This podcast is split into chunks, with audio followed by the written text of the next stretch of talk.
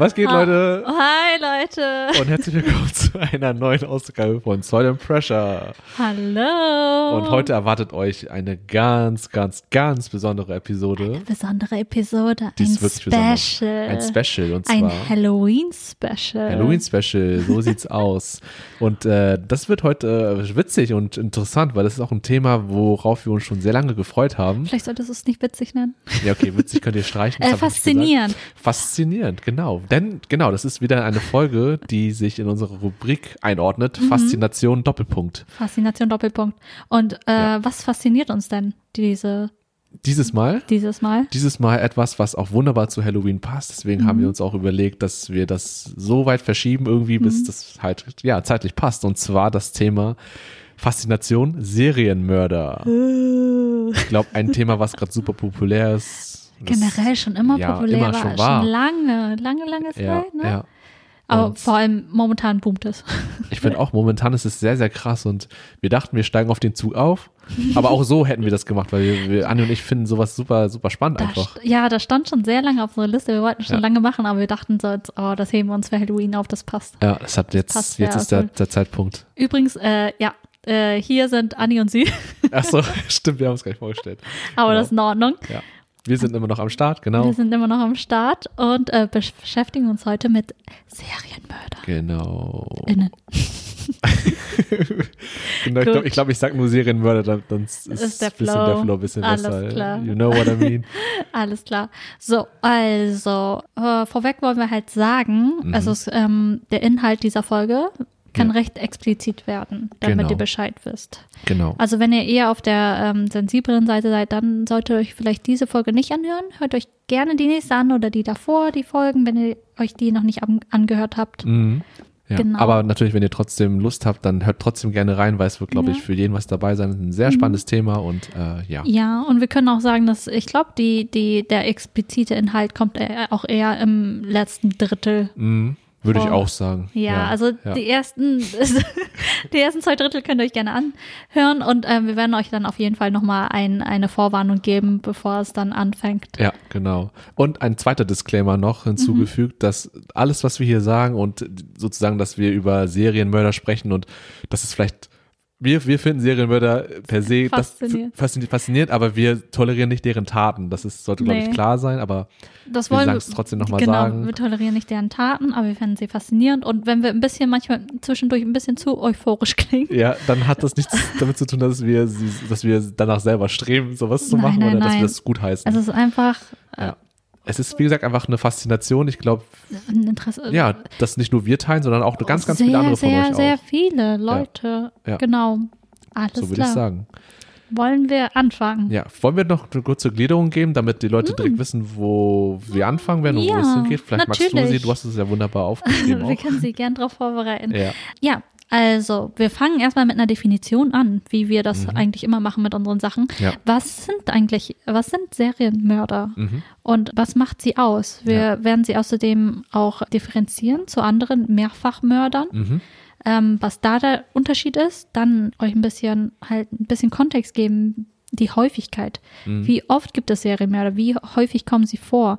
Und ihre Charakteristika, also wie definiert man einen äh, Serienmörder? Dann der Mythos Serienmörder, weil Ja. jeder von uns hat ein bestimmtes Bild im Kopf, wenn Mhm. wir, wenn wir an Serienmörder denken. Und das würden wir gerne halt besprechen. Ja. Dann kommen wir zu den Klassifizierungen von Serienmördern, weil es Genau. gibt dort auch verschiedene Typen. Ja. Also, ins, also genau gesagt vier Mhm. Klassifizierungen von Serienmördern. Mhm. Dann auch, warum sind wir so fasziniert von Serienmördern? Also wa- was, warum lieben wir Serienmörder? Nicht nur wir, sondern Ja. so, ich glaube, die Mehrheit von Ja. Menschen. Warum sind wir so fasziniert von denen? Ja. Obwohl sie ja echt grausame Dinge getan haben. Ja. Und dann zum Schluss äh, haben Sie und ich uns auch noch ein jeweils einen Serienmörder ausgesucht. Ich weiß nicht, was sie gewählt hat. Sie weiß nicht, was ich gewählt habe.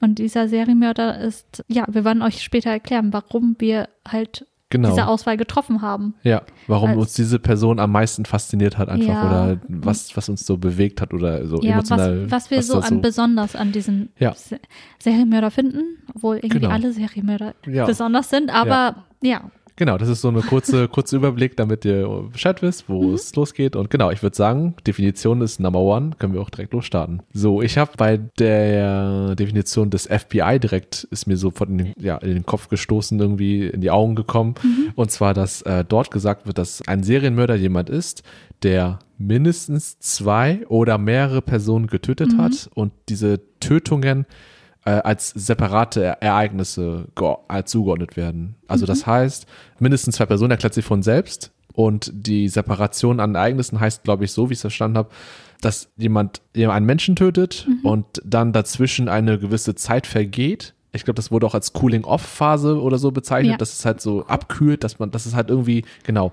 Das Cooling ist- off Period, Mhm. also oder auf Deutsch äh, Abkühlungsphase, aber ich glaube, wir nutzen den Begriff äh, Cooling, Cooling. Ja. Und dass dann sozusagen nach dieser Abkühlphase, jetzt habe ich das doch wieder benutzt, dass, äh, dass dann, genau, dass dann ähm, äh, ein zweiter Mord stattfindet, von derselben Person ausgeführt an einer anderen Person, aber diese zwei Morde per se getrennt werden. Also Ja, verschiedene Ereignisse genau, sind. genau, ja. Und genau diese Cooling-off-Phase ist halt da äh, sehr wichtig dabei, wenn es um Serienmörder geht. Und Ja. dieser Begriff ähm, Serienmörder gibt es halt, also Serienmörder gibt es schon- schon sehr, sehr, sehr lange. Aber dieser Begriff selber, dieser Terminus, ist halt auch relativ Jung, ne? neu. Ja, genau. Ja. Weil man alleine sieht, also ich meine, der aktuellste, äh, die aktuellste Definition ist ja von 2005 vom FBI. Mhm.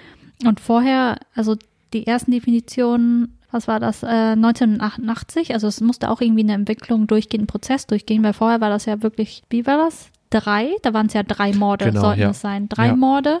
Und dann wurde auch noch explizit erwähnt, dass diese Morde an unterschiedlichen Orten Mhm. stattfinden Genau. sollten. Aber dadurch hat man halt, was irgendwie keinen Sinn ergibt, weil es gibt sehr viele Serienmörder, die morden, töten, immer am gleichen Ort. Ja, beispielsweise ihre Wohnung oder Ja, ihre irgendwo an Wohnung. einem Waldstück, das, wo sie immer ihre Opfer hinlocken Mhm. und so, genau. Ganz genau. Und trotz ihrer der großen Anzahl an Morden würden die nicht zu den, also wären die Genau. keine Serienmörder. Ja. Obwohl die anderen halt Charakteristika dann äh, zutreffen würden. Also war diese Änderung zwingend notwendig eigentlich, dass man da dieses Spektrum an Serienmördern vergrößern konnte, dass man da eine größere Zahl auch irgendwie greifbar macht. Ja, So mit der genau. Änderung. Und ähm, dieser Begriff Serienmörder wurde auch selber von einem FBI-Agenten, jetzt habe ich den Namen, Wrestler hieß er mit Nachnamen, etabliert. Weil das FBI selber hat auch, ich glaube in den 80er, 80ern, Mhm. Jahren erst angefangen, mit dem Profiling angefangen. Also Profiling bedeutet einfach, dass man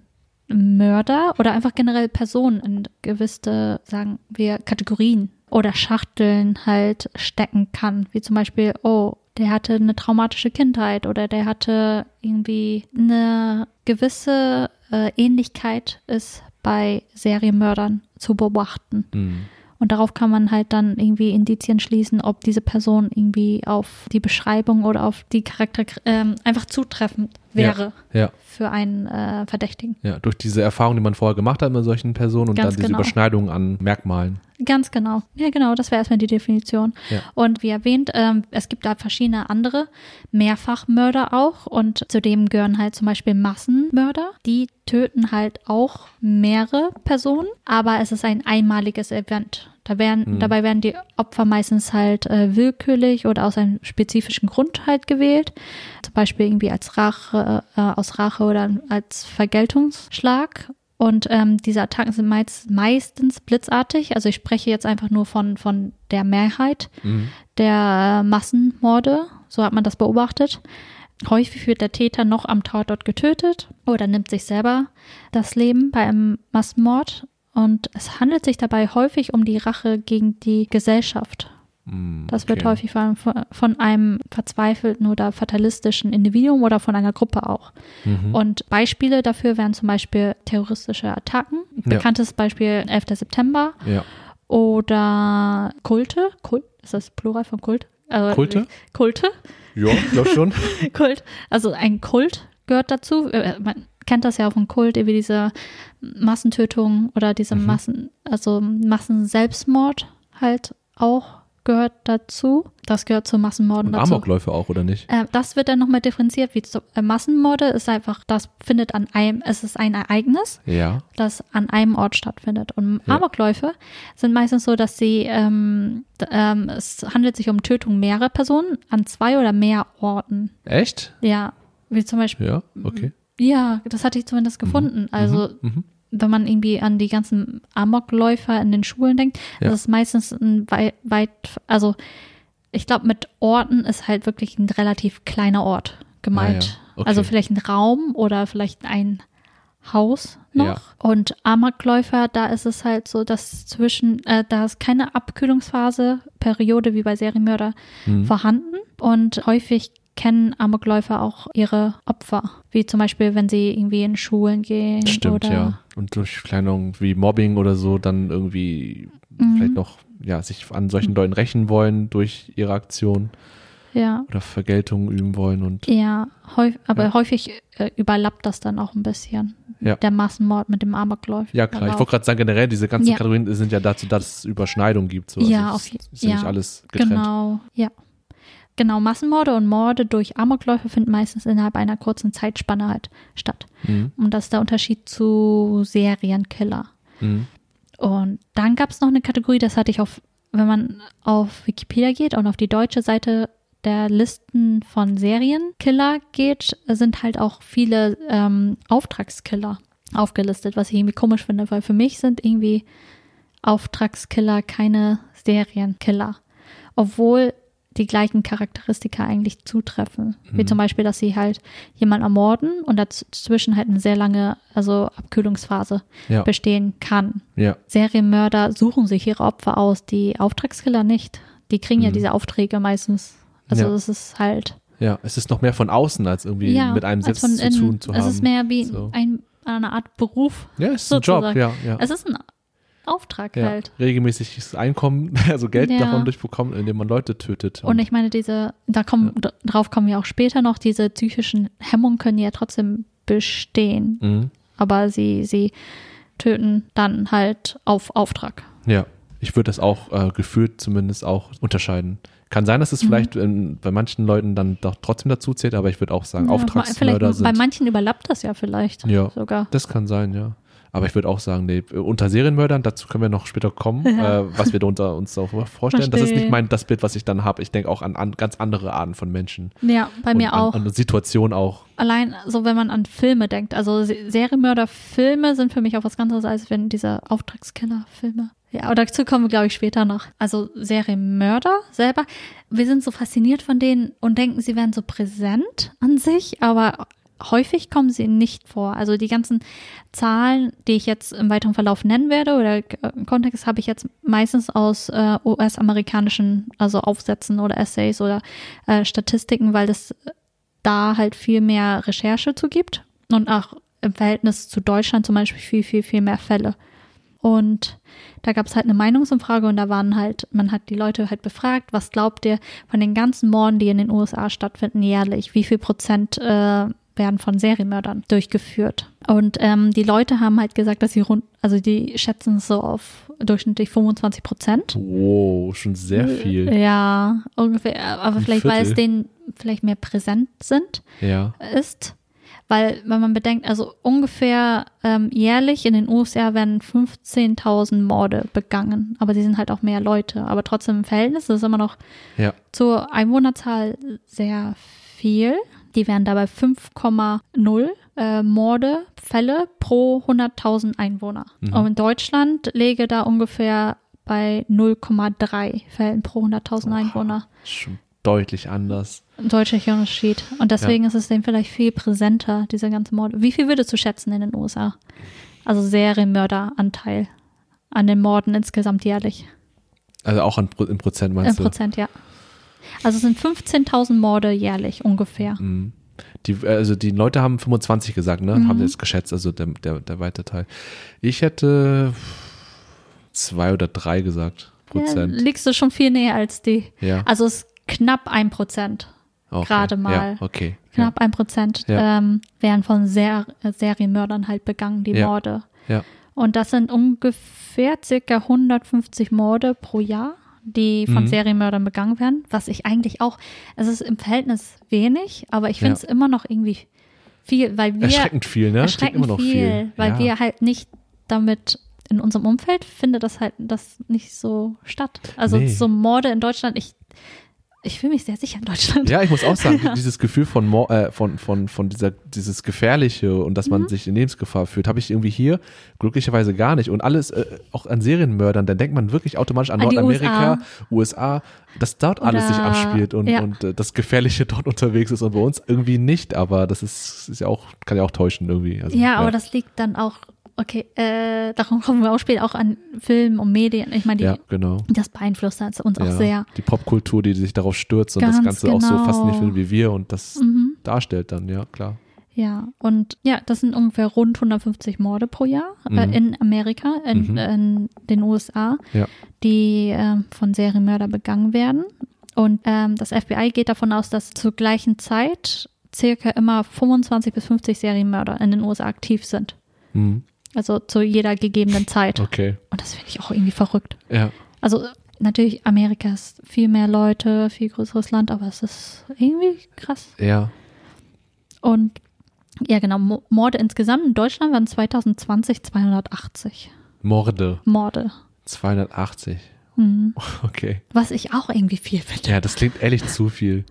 280 zu Vielleicht viel. sind wir zu unschuldig. ich Keine weiß auch nicht, ja, oder wir haben uns zu wenig damit bisher mit solchen Zahlen auseinandergesetzt. So, aber ja, das Mhm. klingt schon viel, finde ich. Ja, Ja, schon erstaunlich. und wie gesagt, ich meine, wenn wir an, an Serienmörder denken, dann denken wir halt an die amerikanischen Filme oder amerikanische Serienmörder. Also Mhm. mir geht es zumindest so, aber ich glaube, den meisten geht es so, oder? Ja, Dir geht es auch so. doch, ja, immer, ja. Und es ist auch faszinierend, dass viele Filme, die wir kennen, auch durch tatsächliche Serienmörder auch geprägt wurden. Ja, Also, ich weiß, nicht, ich, ich weiß nicht, ob ich jetzt schon mal einen Namen nennen kann irgendwie, aber ähm, doch, bestimmt. Aber äh, hier der, wie ist er nochmal? Ed Gein, glaube ich, oder Gein, Gain. Das war der Typ, der ja seine, äh, der seine Opfer ja äh, getötet hat und dann auch die Haut abgezogen hat und sozusagen dann Masken draus gemacht Disclaimer, hat. Und, Leute. Ja, das ist der Disclaimer. Oh shit, das ist zu früh, ja. Äh, genau, das ist, äh, genau, da, da sind auch Filme wie hier Ja. äh, Texas Chainsaw Massacre Massacre geprägt entstanden. worden und so weiter. Ja, das ist sehr spannend, Mhm. wie das wirklich, ja, Medien geprägt hat. Und wenn und man USA halt. Genau, und ja. wenn man auf Wikip Wikipedia geht und auf die Liste der Serienmörder geht, äh, sowohl der deutsche Artikel aus, als auch der ähm, englischsprachige Artikel, die USA ist wirklich, also Mhm. die Liste wird von den USA beherrscht. Mhm. Aber ich meine, auf der Liste sind mir vor allem die, natürlich die USA aufgefallen, aber Deutschland Ja. ist auch sehr mit dabei. Also die haben auch, Mhm. ihr, sind nicht, also haben ihre eigene, es gibt eine eigene, einen eigenen Wikipedia-Antrag nur für deutsche Serienmörder. Ja. Ist Auch. auch schon mal ein Zeichen, dass es, Ja, okay. also viel dort und dann Lateinamerika viel. Mhm. Und da kann ich mir halt auch vorstellen, dass da viel, also es sind halt die, die zumindest aufgedeckt worden sind. Mhm. Und es finden ja halt viel mehr Morde statt. Also man geht davon aus, dass, äh, dass man, also selbst in Deutschland vielleicht so jeder zweite Mord nur aufgedeckt wird. Mhm. Beängstigend, ey. Ist es? Das ist Ist wirklich es? Ist es? beängstigend. Und ich glaube, Ja. in Lateinamerika noch weniger aufgedeckt. Und dann gibt es halt noch Zahlen zu China. Ja. In Australien finden auch sehr viele Serien, also sind sehr viele Serienmörder gefasst worden. Ach was, Äh, okay. in Frankreich, Großbritannien auch. ja. Interessant. Ja. Und ja, ich meine, wenn wir an Serienmörder denken, an wen denken wir dann da? Ach, das ist eine gute Frage irgendwie. Es ist so dieses ähm, stereotypische Bild, was man Ja. irgendwie hat. So, also äh, wenn du mich, also wenn ich jetzt überlege, ich denke an immer, also männlich, Hm. sicher, also immer männlich, denke auch, ja, weiß. Mhm. Äh, Amerikaner, also so nordamerikanischer ja, ne? weißer äh, Mann. Mhm. Ähm, und ja, es kommt darauf an, irgendwie manchmal, also ich habe ein Bild davon von Leuten, die relativ raffiniert sind, die ähm, so sehr, clever, eigentlich sehr intelligent. intelligent sind, ne? sind, tatsächlich intelligent irgendwie. Meistens und, und, irgendwie immer, immer schlauer als die Polizei irgendwie, oder die Leute, die äh, hinter, also die ermitteln. ja, immer so einen Schritt voraus fast schon Ja. und, und, äh, und trotz, trotz ihrer Intelligenz irgendwie so, so, so, ja, trotzdem diese Dinge tun und Mhm. äh, das ist so, das ist auch eines der Punkte, was so, mich so fasziniert, also ich, Mhm. ohne es vorweg zu greifen. Aber ja, irgendwie, das ist so diese Kombination aus Intelligenz, Raffinesse und äh, ja, diese Taten zu tun und damit leben zu können und das auch weiterhin zu tun. Mhm. Andererseits habe ich auch ein anderes Bild von, Mör äh, von Serienmördern im Kopf, die dann nicht so intelligent sind, sondern eher so ein bisschen verrückt Wahnsinnig, also wahnsinnig ne? verrückt und auch äh, so so so unorganisiert auch und mm, einfach nur wirklich Nur Schlachten, ja genau das gibt's Wie ja auch so Chainsaw Massacre. ja genau solche Texas Ranger Chainsaw Massacre. ja und das sind so zwei zumindest diese zwei stereotypischen Bilder die ich habe dieses, dieses schleu, schlaue Mhm. raffinierte und auch mit Charme und mit Charisma und so Ja. das ist so sehr interessant auch und und diese andere Seite dieses Mhm. brutale und wirklich nicht nachdenken sondern einfach nur töten und ja Leben nehmen Mir geht es komplett genauso. Also auch wenn ich, Ja. ich denke da meistens Serienmörder Hannibal, so ganz typisch. ja das ist ein gutes Beispiel Dieser intelligente Mörder ja halt. Oder ja. Und die Opfer sind meistens dann halt immer so junge, hübsche Frauen. mhm. ja Das hat man meistens im Kopf. ja Und stimmt ne ja, das ist halt, wir sind da so stark von den Filmen und also es gibt auch Gründe dafür, auf die ich jetzt im weiteren Verlauf eingehen werde. Aber wir sind halt auch sehr geprägt von den Medien, mhm. Von den Nachrichten, von den Filmen, von den Serien und so weiter. Mhm. Und ich kann mir auch vorstellen, dass auch äh, gerade, ähm, das ist, äh, ich weiß nicht, inwiefern das auch irgendwie rassistisch oder diskriminierend ist, aber dass solche Berichterstattungen zu solchen Fällen, die weiße Leute, oder halt, halt ja genau, weißt du, also weiße Ja. Menschen betreffen mit weißen Opfern und Frauen vor allem auch als Ganz Opfer oder genau. wie, dass es viel mehr äh, Aner äh, Anerkennung, wie heißt es, Aufmerksamkeit, Aufmerksamkeit bekommt, bekommt. als jetzt Fälle wie mit, keine Ahnung, afroamerikanischen Menschen oder mit männlichen Mhm. Opfern, asiatischen Opfern, keine Ahnung, das ist, glaube ich, so. Ja, so ist das nämlich. Und das ist halt auch einer der Mythen, über, ähm, die es über Serienmörder gibt. Ich werde jetzt ein paar aufzählen und ich fand es auch bei der Recherche. Ich, es, eigentlich ist es sehr offensichtlich, aber man denkt sich, oh, ich, ich bin auch, ich gehöre auch dazu, zu diesen Personen, die sich so leicht manipulieren lassen oder die halt auch so denken. Wie zum Beispiel der erste Mythos wäre zum Beispiel, dass alle Serienmörder Männer sind. Man hat Männer im Kopf einfach. Ja. Und ähm, das ist nicht so. Also in, dem, in den USA ist es, sind es rund 17 Prozent aller Serienmorde werden von Frauen begangen. Alter, okay. 17% so einfach. hoch? Ja, und im Vergleich dazu, Echt? also zu den nicht, also, also zu den normalen Morden, also Einfachmorden, die nicht irgendwie in Serie stattfinden, sind es von den ganzen Morden in Amerika, die werden von 10 Prozent von Frauen durchgeführt. ja. Aber die Serienmörder sind zu 17 Prozent Frauen. Mhm. Also es ist tendenziell höher. Also Ja, neigen eher dazu, dann mehrfach zu ermorden. ja. Und dieses Bild wird von, ist halt auch ein bisschen davon geprägt, dass wir einfach basierend auf unseren gesellschaftlichen, äh, keine Ahnung, äh, Stigma und äh, Ja. keine Ahnung, Programmierung einfach äh, davon ausgehen, dass Jungs von Natur aus viel aggressiver sind als Mädchen. Mädchen sind eher oder Frauen sind eher passiv. Also würden wir eher vermuten, dass Männer so durch Gewalttaten vollbringen. Ich denke auch äh, in, in Kombination mit, dass man immer das Bild hat, Men äh, Morde haben auch vielleicht was mit physischer Gewalt zu tun, Mhm. mit einer physischen Überlegenheit. Und Frauen dementsprechend werden dann vielleicht weniger in dieses Bild reingesteckt, Ja. sondern eher Männer, halt ja körperlich, physisch, Genau. Mhm. biologisch, meistens ähm, ja einfach ja, sch- weiß nicht, kräftiger gebaut, um es Ja, so zu beschreiben. ganz Und genau, ja, genau. das ist, glaube ich, noch dabei. Dann. Ja, und ganz genau. Und ich meine, äh, diese Grau, also beide Geschlechter sind einfach gleichermaßen Mhm. brutal, aber Frauen gehen das ein bisschen anders. Also generell äh, Serien, mm, also sie haben viel gemeinsam, Mhm. Frauen und Männer, wenn es um Serienmord geht. Aber ähm, da gibt es schon äh, signifikante Unterschiede, wie zum Beispiel, dass es ist unwahrscheinlicher, dass Frauen ihre Opfer vor de äh, deren Ermordung foltern Mhm. oder Kannibalismus begehen oder Leichenschändung betreiben. Mhm. Sie handeln meistens auch alleine und planen auch sorgfältiger. Mhm. Das wurde beobachtet. Und was auch interessant ist, Serienmörderinnen übertreffen Serienmörder. Also ähm, wenn es um die durchschnittliche Länge ihrer Karriere in Anführungszeichen geht. Okay. Also wie lange sie Unerwi morden. unerwischt bleiben können mit ihren Taten. Genau, unerwischt Ja. bleiben. Ja. Bei Frauen sind das zwischen acht und elf Jahre Alter, und bei Männern sind das zwei Jahre. Was? Schon Ja, krass und das- unterschiedlich. Und durchschnittlich haben, haben beide halt neun Opfer ungefähr. Ja, Bei, Also Wow. beide gleich, aber äh, bei Frauen ist es auf einer längeren Zeit ja. verteilt. Aber diese Art von Mordarten von, bei Mhm. Frauen habe ich auch im Kopf gehabt, dieses, dass sie noch ein bisschen raffinierter sind und ihre vielleicht körperliche Unterlegenheit, wenn sie männliche als Ziel haben, männliche Personen, Mhm. Ja. dass sie da viel gewiefter rangehen und viel organisierter, wie du meinst, mit einer krasseren Planung und wie das Genau. schaffen können dann auch. Und sauberer auch. Ja. Und das liegt, und das, das ist einer der Gründe, weshalb sie so lange halt ähm, unentdeckt bleiben, weil Mhm. sie halt unauffälliger ermor also morden. Mhm. Zum Beispiel, äh, also ihre Methodik ist halt viel leiser und halt so weniger messy sozusagen. Ja. Also die Methoden, die sie verwenden, sind meistens so Vergiftung, also jemanden Ja. zu vergiften Mhm. oder zu ersticken, wohingegen Männer meistens jemanden erstechen oder erschießen. Ja. Das äh, war in der wissenschaftlichen Arbeit, wurde so beschrieben. Ja. Und ein weiterer Grund, warum die lange nicht äh, entdeckt werden, sind, dass Frauen meistens keine Vorstrafen haben und unter dem Re äh, Radar der Ermittler bleiben Mhm. Mhm. und dann halt deswegen weniger auffällig, äh, auffällig sind und äh, weniger schnell entdeckt werden. Mhm.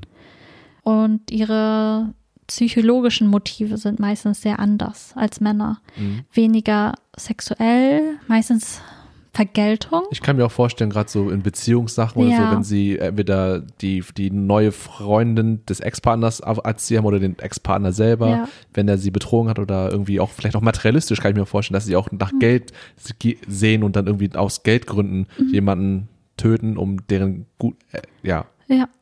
Geld, Hab und Gut zu erhalten oder so. Genau, Kann weil ähm, Frauen töten tendenziell auch eher ähm, Menschen, denen e- emotional und physisch nah sind, wie Ehepartner, Liebhaber, Eltern, Mhm. Kinder, Mhm. auch die eigenen Kinder. Mhm. Das findet auch statt beim und bei Männern ist es ja eher so, das kann willkürlich ein, ein Fremder sein. Ja. Das ist tendenziell eher Ja. so bei denen. Ja.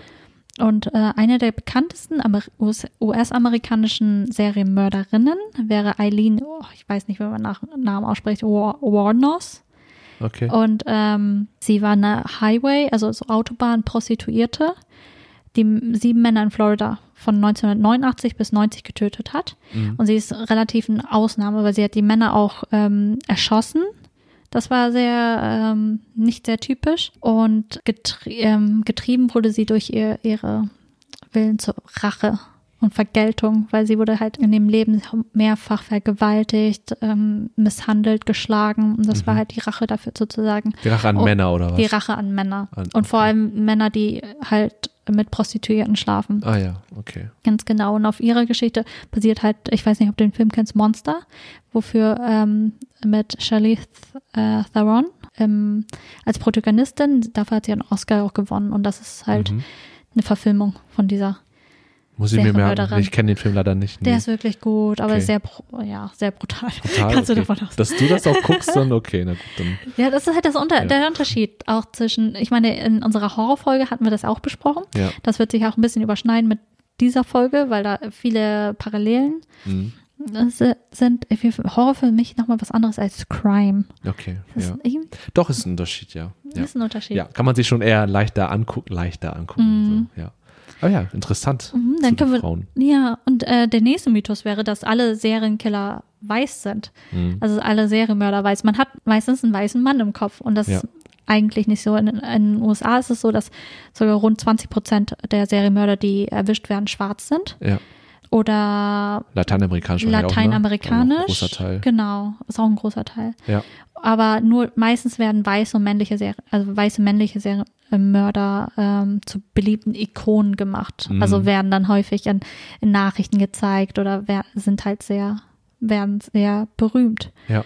Und das liegt daran, wie, das ist genau das, was du meintest. Es ist halt, ähm, also statistisch gesehen werden Morde meistens innerhalb der eigenen Ethnizität ähm, äh, finden statt. Mhm. Das heißt, tendenziell töten meistens immer Weiße Weiße, Schwarze Schwarze, Asiaten töten Asiaten. Mhm.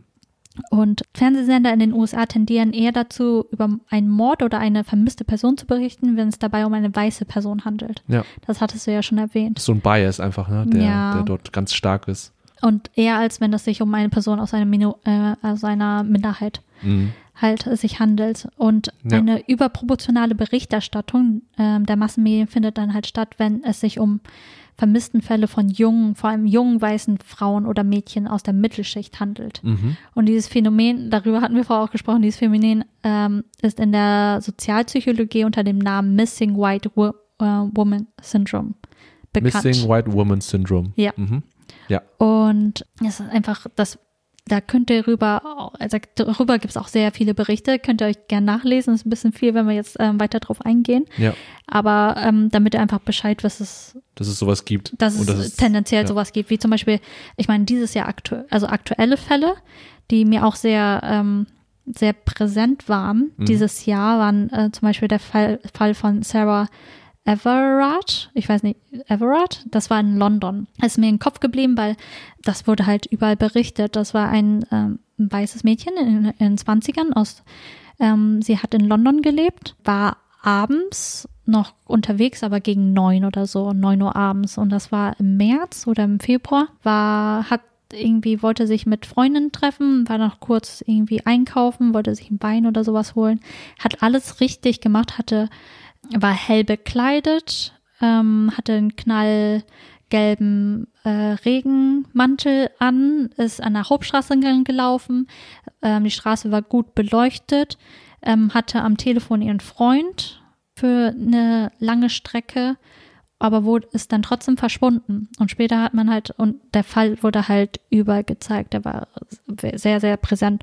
Und vor allem, als sie dann den ähm, Täter gefasst hatten, äh, Hm. war das halt nochmal in den Medien. Und der Täter war halt ein Polizist, der, Krass. der sie halt ähm, Vorwand. Der Vorwand war dann, dass sie gegen die Corona-Regeln verstößt und deswegen müsste er sie verhaften. Und dann letztendlich hat er sie mitgenommen, entführt, dann gefesselt, vergewaltigt, dann zu Tode geschlagen und dann zerstümmelt und dann im Wald abgelagert. Mm, okay. Das ist halt ein, ein relativ aktu aktueller Fall. Und dann halt noch der, der noch aktueller ist.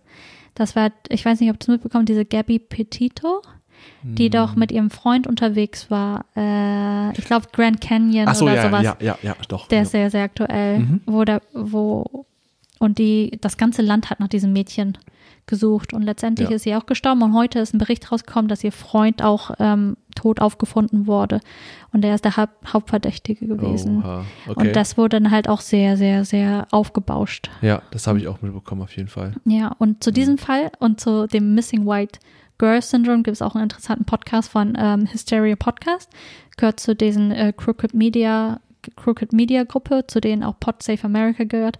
Und diese Folge kann ich echt äh, empfehlen. Das war sehr aufschlussreich, sehr informativ. Hm. Ähm, die Folge heißt Gabby Petito and the äh, Missing White Girl Syndrome. Wie heißt der Podcast nochmal? Äh, Hysteria Podcast. Historia Hys Podcast. Hysteria Podcast. Hysteria Podcast. Entschuldigung, meine Zahnspange. Okay. Alles gut. Und ähm, ja, findet ihr auch auf jeden Fall auf YouTube. Und ich fand, äh, Ja. die, die Podcast-Folge war wirklich sehr, sehr interessant, cool. Sehr aufschlussreich. Ja. Und was das alles aber, ähm, ja, dieses Syndrom, also diese aus, äh, unausgewogene und voreingenommene Berichterstattung von Ja. vor allem weißen Opfern und weißen Tätern, vermittelt einen halt so das Gefühl, dass irgendwie nur weiße Opfer, vor, also vor allem weiße weibliche Opfer, Mhm. wichtiger sind und mehr Aufmerksamkeit Mhm. äh, bekommen als nicht weiße Opfer. Mhm. Und da man mehr über diese weiße Opf äh, über diese weißen Opfer berichtet, das führt halt dazu, dass man auch mehr eher diese weißen Serienmörder kennt. Mhm. Das ergibt alles total Sinn. Mhm. Auf jeden Fall. Und dazu kommt halt noch der Punkt, dass in den USA die, die Ressourcen für die Polizei oder die Ermittler sehr ungleich verteilt werden. Also so reiche, wohlhabende weiße Nachbarschaften kriegen halt mehr Geld zum Ermitteln als ärmere ähm, Mhm. Viertel, ärmere Nachbarschaften in den USA. Deswegen ist die Wahrscheinlichkeit höher, dass man diese weißen Serienmörder Ah, findet. Okay. Ey, alles Dinge, die ich nicht so bedacht habe, die, die so einen krassen Einfluss haben Auf- darauf, was am Ende rauskommt Ja. und wer am Ende entdeckt wird und so. Weil wir gehen einfach davon aus, oh, alle Serienmörder sind weiß und männlich. Ja, ja. oder so. Und es ist, ja, es spielen so viele Faktoren irgendwie ein Ja. Spiel bei der Sache. Ja.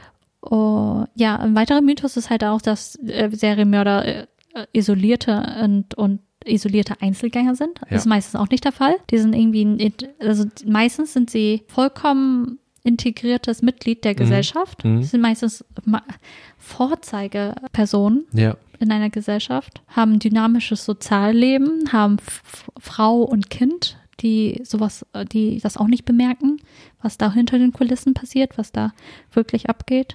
Von Serienmörder, man hat auch irgendwie äh, von Serienmördern im Kopf, dass sie irgendwie durchs ganze Land ziehen und äh, irgendwelche Leute töten. Ist meistens auch nicht der Fall. Die Serienmörder ähm, töten sehr lokal Mhm. manchmal auch einfach nur bei sich zu Hause, aber da, da man halt nicht eingeladen wird in deren Zuhause, kriegt man das halt nicht mit. Ja. Oder was man auch im Kopf hat, ist äh, sehr, dass die meistens, wie wir schon erwähnt haben, irgendwie, man denkt, es gibt irgendwie entweder diese teuflischen Genies nur, die mega intelligent sind und dann halt ähm, das alles mega akkurat planen, oder Serienmörder, die psychisch krank sind. Aber darauf gehst du dann später dann noch ein bisschen ein, ne? Ja, denk schon. Wir werden sehen. Ah, ich glaube schon. Ja. Ich wollte auch nochmal sagen, dass Ja. ähm, der Punkt mit, dass sie so normal, so normales Leben eigentlich führen, ich Mhm. finde, das ist so auch für mich so mega faszinierend, weil das ist so, man, man, man, wenn man sich das vorstellt, dann kann man ja wirklich denken, wie hoch ist die Wahrscheinlichkeit, dass ich irgendwann in meinem Leben auf der Straße irgendwo sonst wem einem Serienmörder oder einem Mörder an sich begegnet bin, der an, Mhm. Ja. mich, an mir vorbeigegangen ist. Ähm, und die Wahrscheinlichkeit, das würde ich gerne irgendwie herausfinden, aber die Wahrscheinlichkeit ist, glaube ich, gar nicht mal so gering, dass man irgendwie schon random äh, durch Zufall an derselben Stelle, zu selben Zeitpunkt mit einem Mörder daneben stand, der dich vielleicht sogar auch als Opfer, also nicht, dass man jetzt übertreibt, so, aber äh, das kann alles irgendwie sein und ich finde das so beängstigend irgendwie Mhm. auch und so faszinierend gleichzeitig, dass es wirklich, dass es dass sie, so von außen auch normal erscheinen und sich sehr gut in Mhm. Ja. der Gesellschaft integrieren können, viele, Mhm. ähm, und äh, nebenbei halt diese Taten vollbringen und das immer noch so Ja. kaschieren können, teilweise über lange, lange Zeit und das ist, Sehr lange äh, ja, ich finde das, ähm, was für ein Aufwand das auch ist und, ähm, und ja, es ist krass, es ist wirklich krass, Mhm. so, finde ich. Also Mörder auf jeden Fall, dass du irgendwie Mörder irgendwie in der Nähe bist. Serienmörder sehr, sehr gering. Ja, okay, das ist äh, noch was anderes. Ja, aber stimmt. man hat trotzdem das irgendwie im Kopf. Man denkt sich so, oh mein Gott, ja. was, wenn, wenn er der Serienmörder ist. Ja, es ist, halt- es ist beängstigend, aber, man sollte, glaube ich, nicht zu sehr da in die Richtung denken, sonst wird man wahnsinnig und bleibt nur noch zu Hause und traut nicht mehr raus, wenn man sich so unsicher fühlt. Aber ja, das ist ein spannender Gedanke, den man halt manchmal hat, so einfach. Mhm. Ja. Ja, genau. Was ich noch erwähnen kann, dass halt genau, dass die meisten nicht, also Serienmörder nicht psychisch krank sind, sondern die meisten Serienmörder leiden unter einer dissozialen Persönlichkeitsstörung. Und da, Mhm. so sagst du ja wahrscheinlich auch Mhm. gleich was, keine Mhm. Ahnung. Später, Und- ja. Und ähm, die, äh, der Unterschied ist, ich meine, Psychi also psychische Erkrankungen sind sowas wie Demenz, Alzheimer oder, oder posttraumatische Belastungsstörungen, Psychosen, Depressionen. Und das haben meistens diese Serienmörder nicht. Ähm, nur wenige Serienmörder haben eine dermaßen schlimme psychische Erkrankung, dass sie gesetzlich als unzurechnungsfähig eingestuft werden können. Mhm. Und ähm, das bedeutet, dass das Individuum nicht in der Lage ist zu verstehen, während er diese Tat begeht, dass das, was er tut, falsch ist oder gegen das äh, oder gesetzwidrig ist. Das Mhm. versteht er nicht.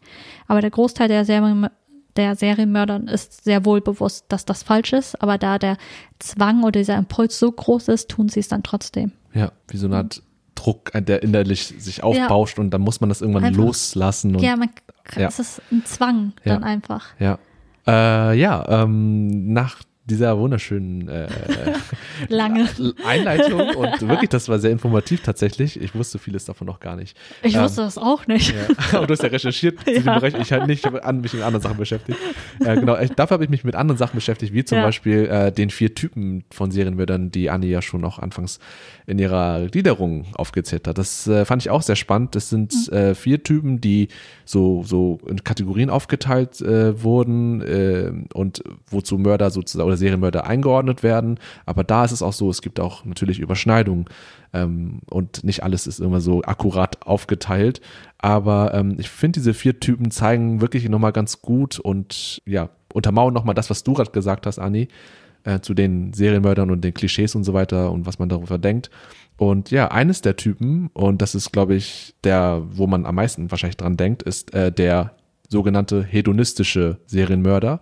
Das sind diejenigen Menschen, die rein aus Befriedigung töten. Und das hat, Befriedigung kann ja unterschiedlich sein, aber meistens hat es immer einen sexuellen Hintergrund. Generell bei dem hedonistischen Mörder wird das in drei Kategorien eingeteilt, nämlich einmal den äh, Lustkiller, den Lustmörder. Das ist halt jemand, der, wo man, glaube ich, das meiste dann hat, jemanden tötet und dann halt vor dem Tod noch vergewaltigt und dann foltert und sozusagen mit dem Körper des Opfers schlimme, schlimme Dinge anstellt und ähm, daraus dann sozusagen seine Befriedigung dann bekommt. Und diese Personen fantasieren halt auch ganz viel im Alltag und dann, wie du meintest schon, irgendwann kommt dann der Moment, wo man nicht mehr anders kann und dann muss man das irgendwie loslassen. Dann will man sich das beste Opfer, was gerade in der Nähe ist, irgendwie und dann geht's halt los so. Und ähm, sobald man das tut, dann wird man ja auch immer abgestumpft da mit dem und ähm, kann, und wenn man damit weg, wegkommt und nicht erwischt wird, dann wird man irgendwie immer noch umso, denkt man sich so, ja, dann kann ich es ja nochmal machen und dann nochmal und dann nochmal und dann nochmal. Und das ist wie so ein krasser Fluss, der einfach nicht aufhört. Und bei solchen Mördern, mit den, bei diesen Lustmördern ist es so, die nutzen eher weniger Schusswaffen, sondern eher halt ihre Hände und Messer, ähm, um halt ihre Opfer zu überwältigen und dann, wie gesagt, mit denen diese Dinge zu tun. Mhm. Und ähm, oft damit ist auch verbunden, nämlich äh, nicht nur an den lebenden Opfern, aber auch an den Leichen, also Nekrophilie. Mhm sozusagen die sexuelle, genau, Leichenstellung oder diese sexuelle mhm. Zuneigung zu leblosen Körpern oder Leichen. Mhm ist auch, auch ein äh, weit verbreiteter Teil, der auch, äh, den ich auch oft bei meiner Recherche gefunden habe, dass viele Serienmörder, die, die ich recherchiert habe, irgendwie mhm. auch alle zu äh, nekrophil waren. Mhm. Äh, und äh, das war ja. so, so, ich hätte nicht gedacht, dass es bei so hoch auch. ist irgendwie, aber das ist krass gewesen. Aber es hat auch einen Grund, ähm, wo ich glaube ich auch noch später dahin komme. Ähm, aber ähm, genau, ein weiterer, ein weiterer Typ davon, neben dem Lustkiller, ist noch der Thrill-Killer, also jemand, der sozusagen immer nach, auf der Suche nach einem High ist. Mhm. Der will immer ähm, diese Befriedigung bekommen, dass er was krasses, äh, so ein Abenteuergefühl, das kennen wir mhm. alle, glaube ich, wenn wir Achterbahn fahren oder irgendwas ja. Spannendes machen oder einen Horrorfilm gucken. By the way, ja. Folge 4 Horror-Episode, Faszination Horror, zieht euch das rein.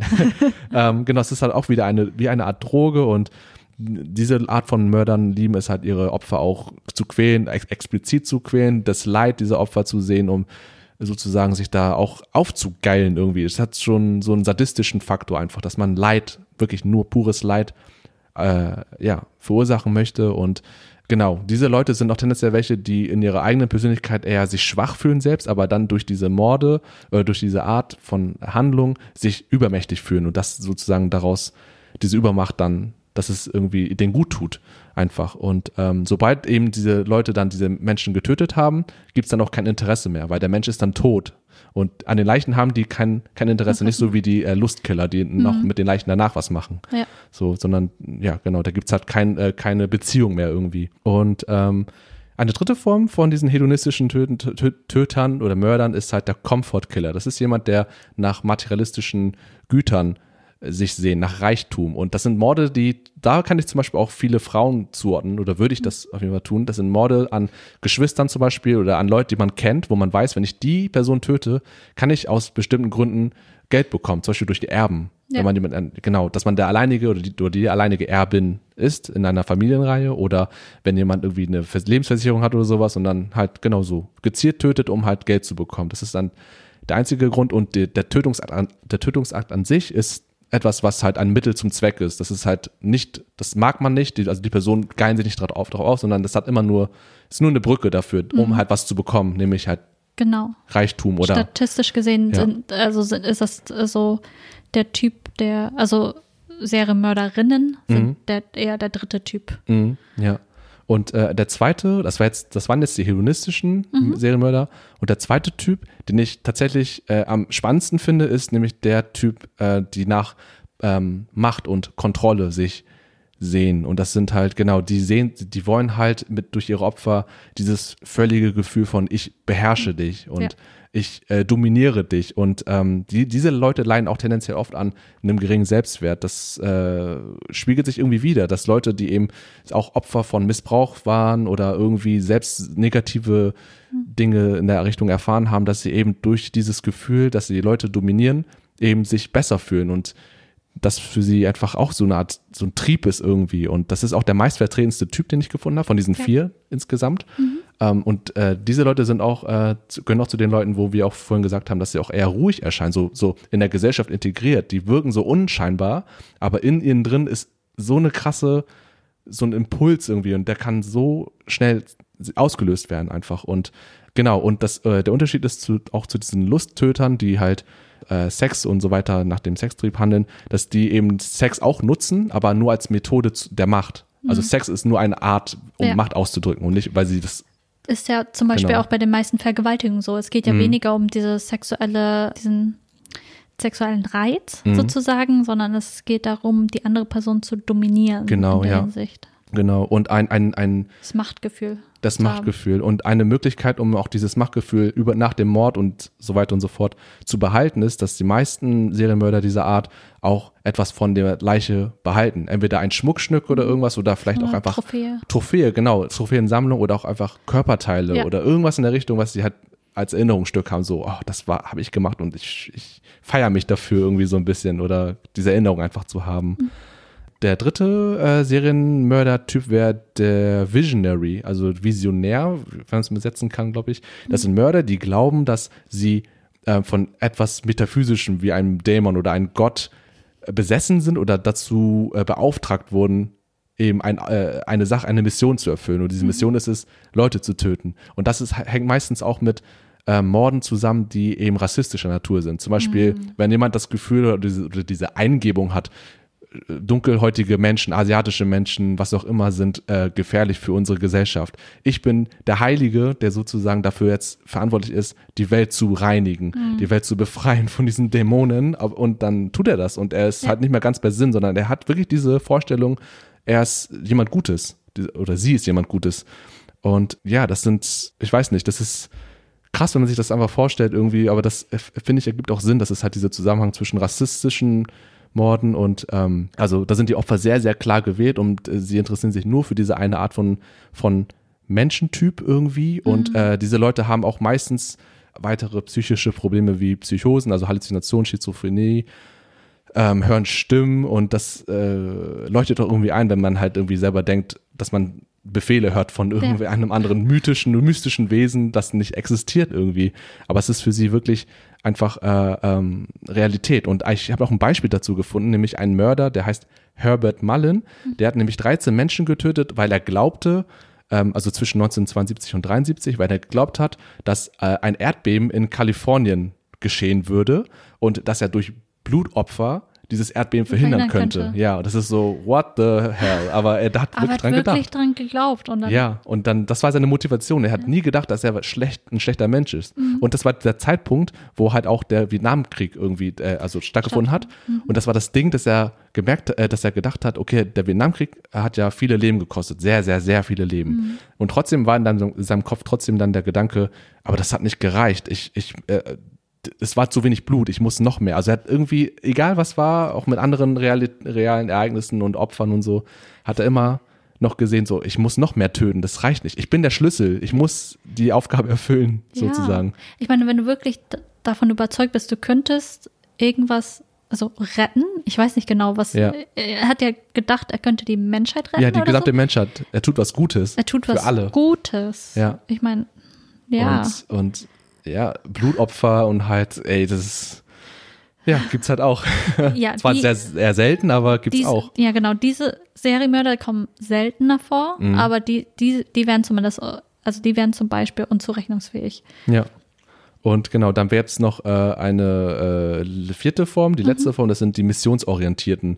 Das sind dann eben auch Leute, die, ähm, da, da kann auch nämlich auch ähm, Rassismus oder Homophobie eine Rolle spielen, wenn man eben genau diese Mission halt hat, wenn man diesen inneren Hass auf solche Menschen hat, die eben homosexuell sind oder halt eine andere Hautfarbe haben und so weiter.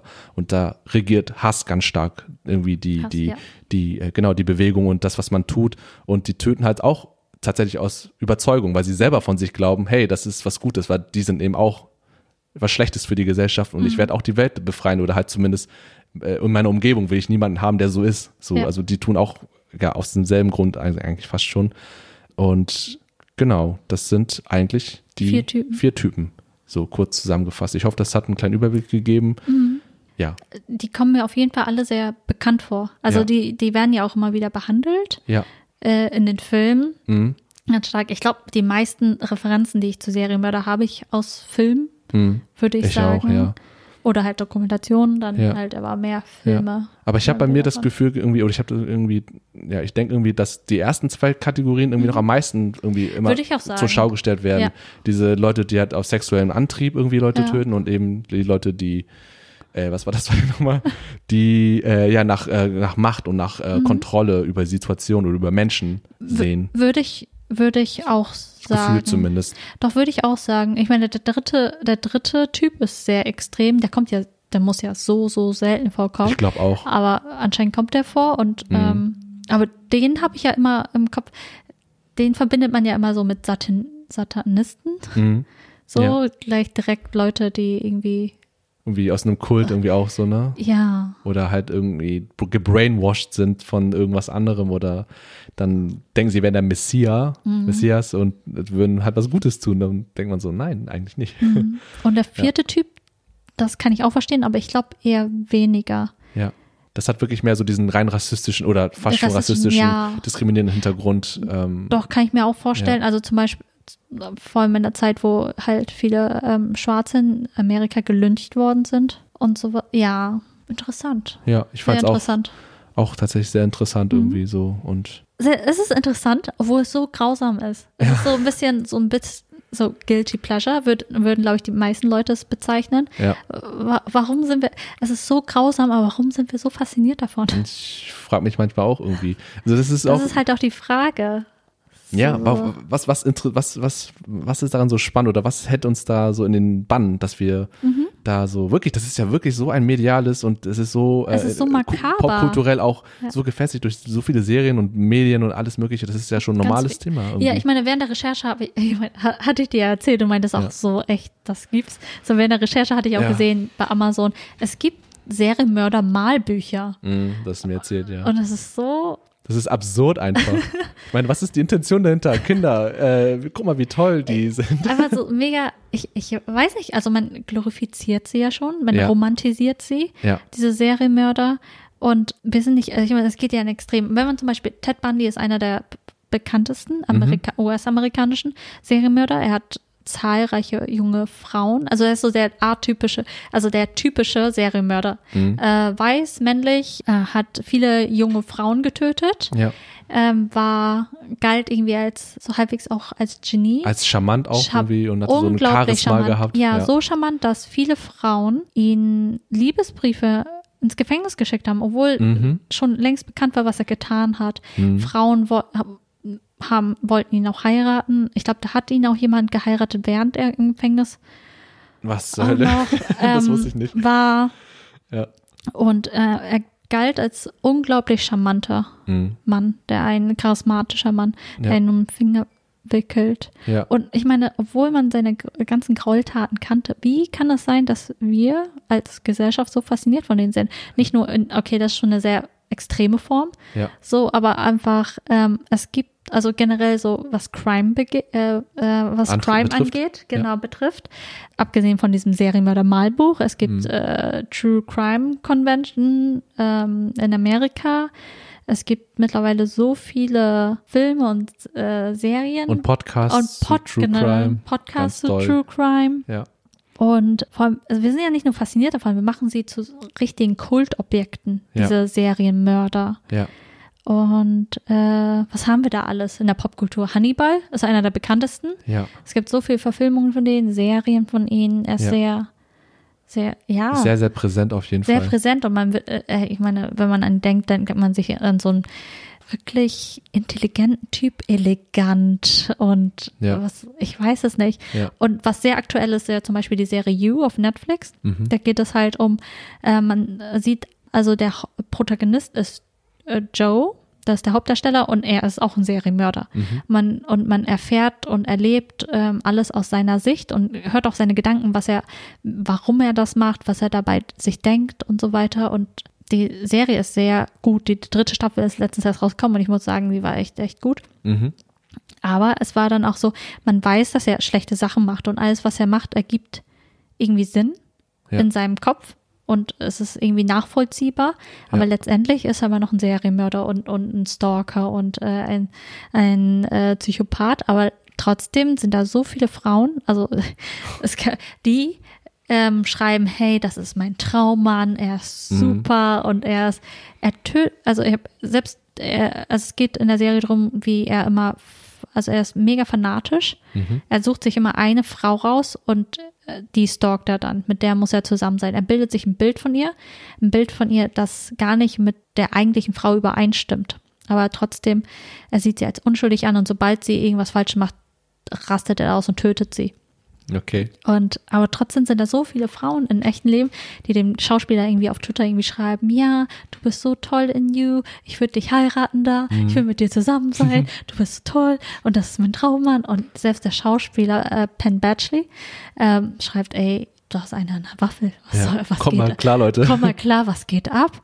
Ja. Aber es ist, es kommt immer wieder vor, dass äh, Leute irgendwie nicht nur interessiert, fasziniert von diesen Serienmördern sind, sondern richtige Fans sind oder Ja. die sich in sie verlieben, Ja. richtig fanatisch werden. Ja, ich finde das auch spannend halt äh, mit Ted Bundy, den du gerade erwähnt hast. Mhm. Ich glaube, äh, viele wissen auch, glaube ich, wer da ist, oder? Also zumindest den Namen schon mal gehört. Ja. Und ich fand auch in der Recherche fand ich auch super spannend, wie er, ja, wie er so, so, so, er, er wirkt so wirklich elegant und charmant, also wirklich so ein charmanter Typ und redegewandt irgendwie. Ja. Er, er weiß, wie man Leute für sich gewinnt und wie man Mhm.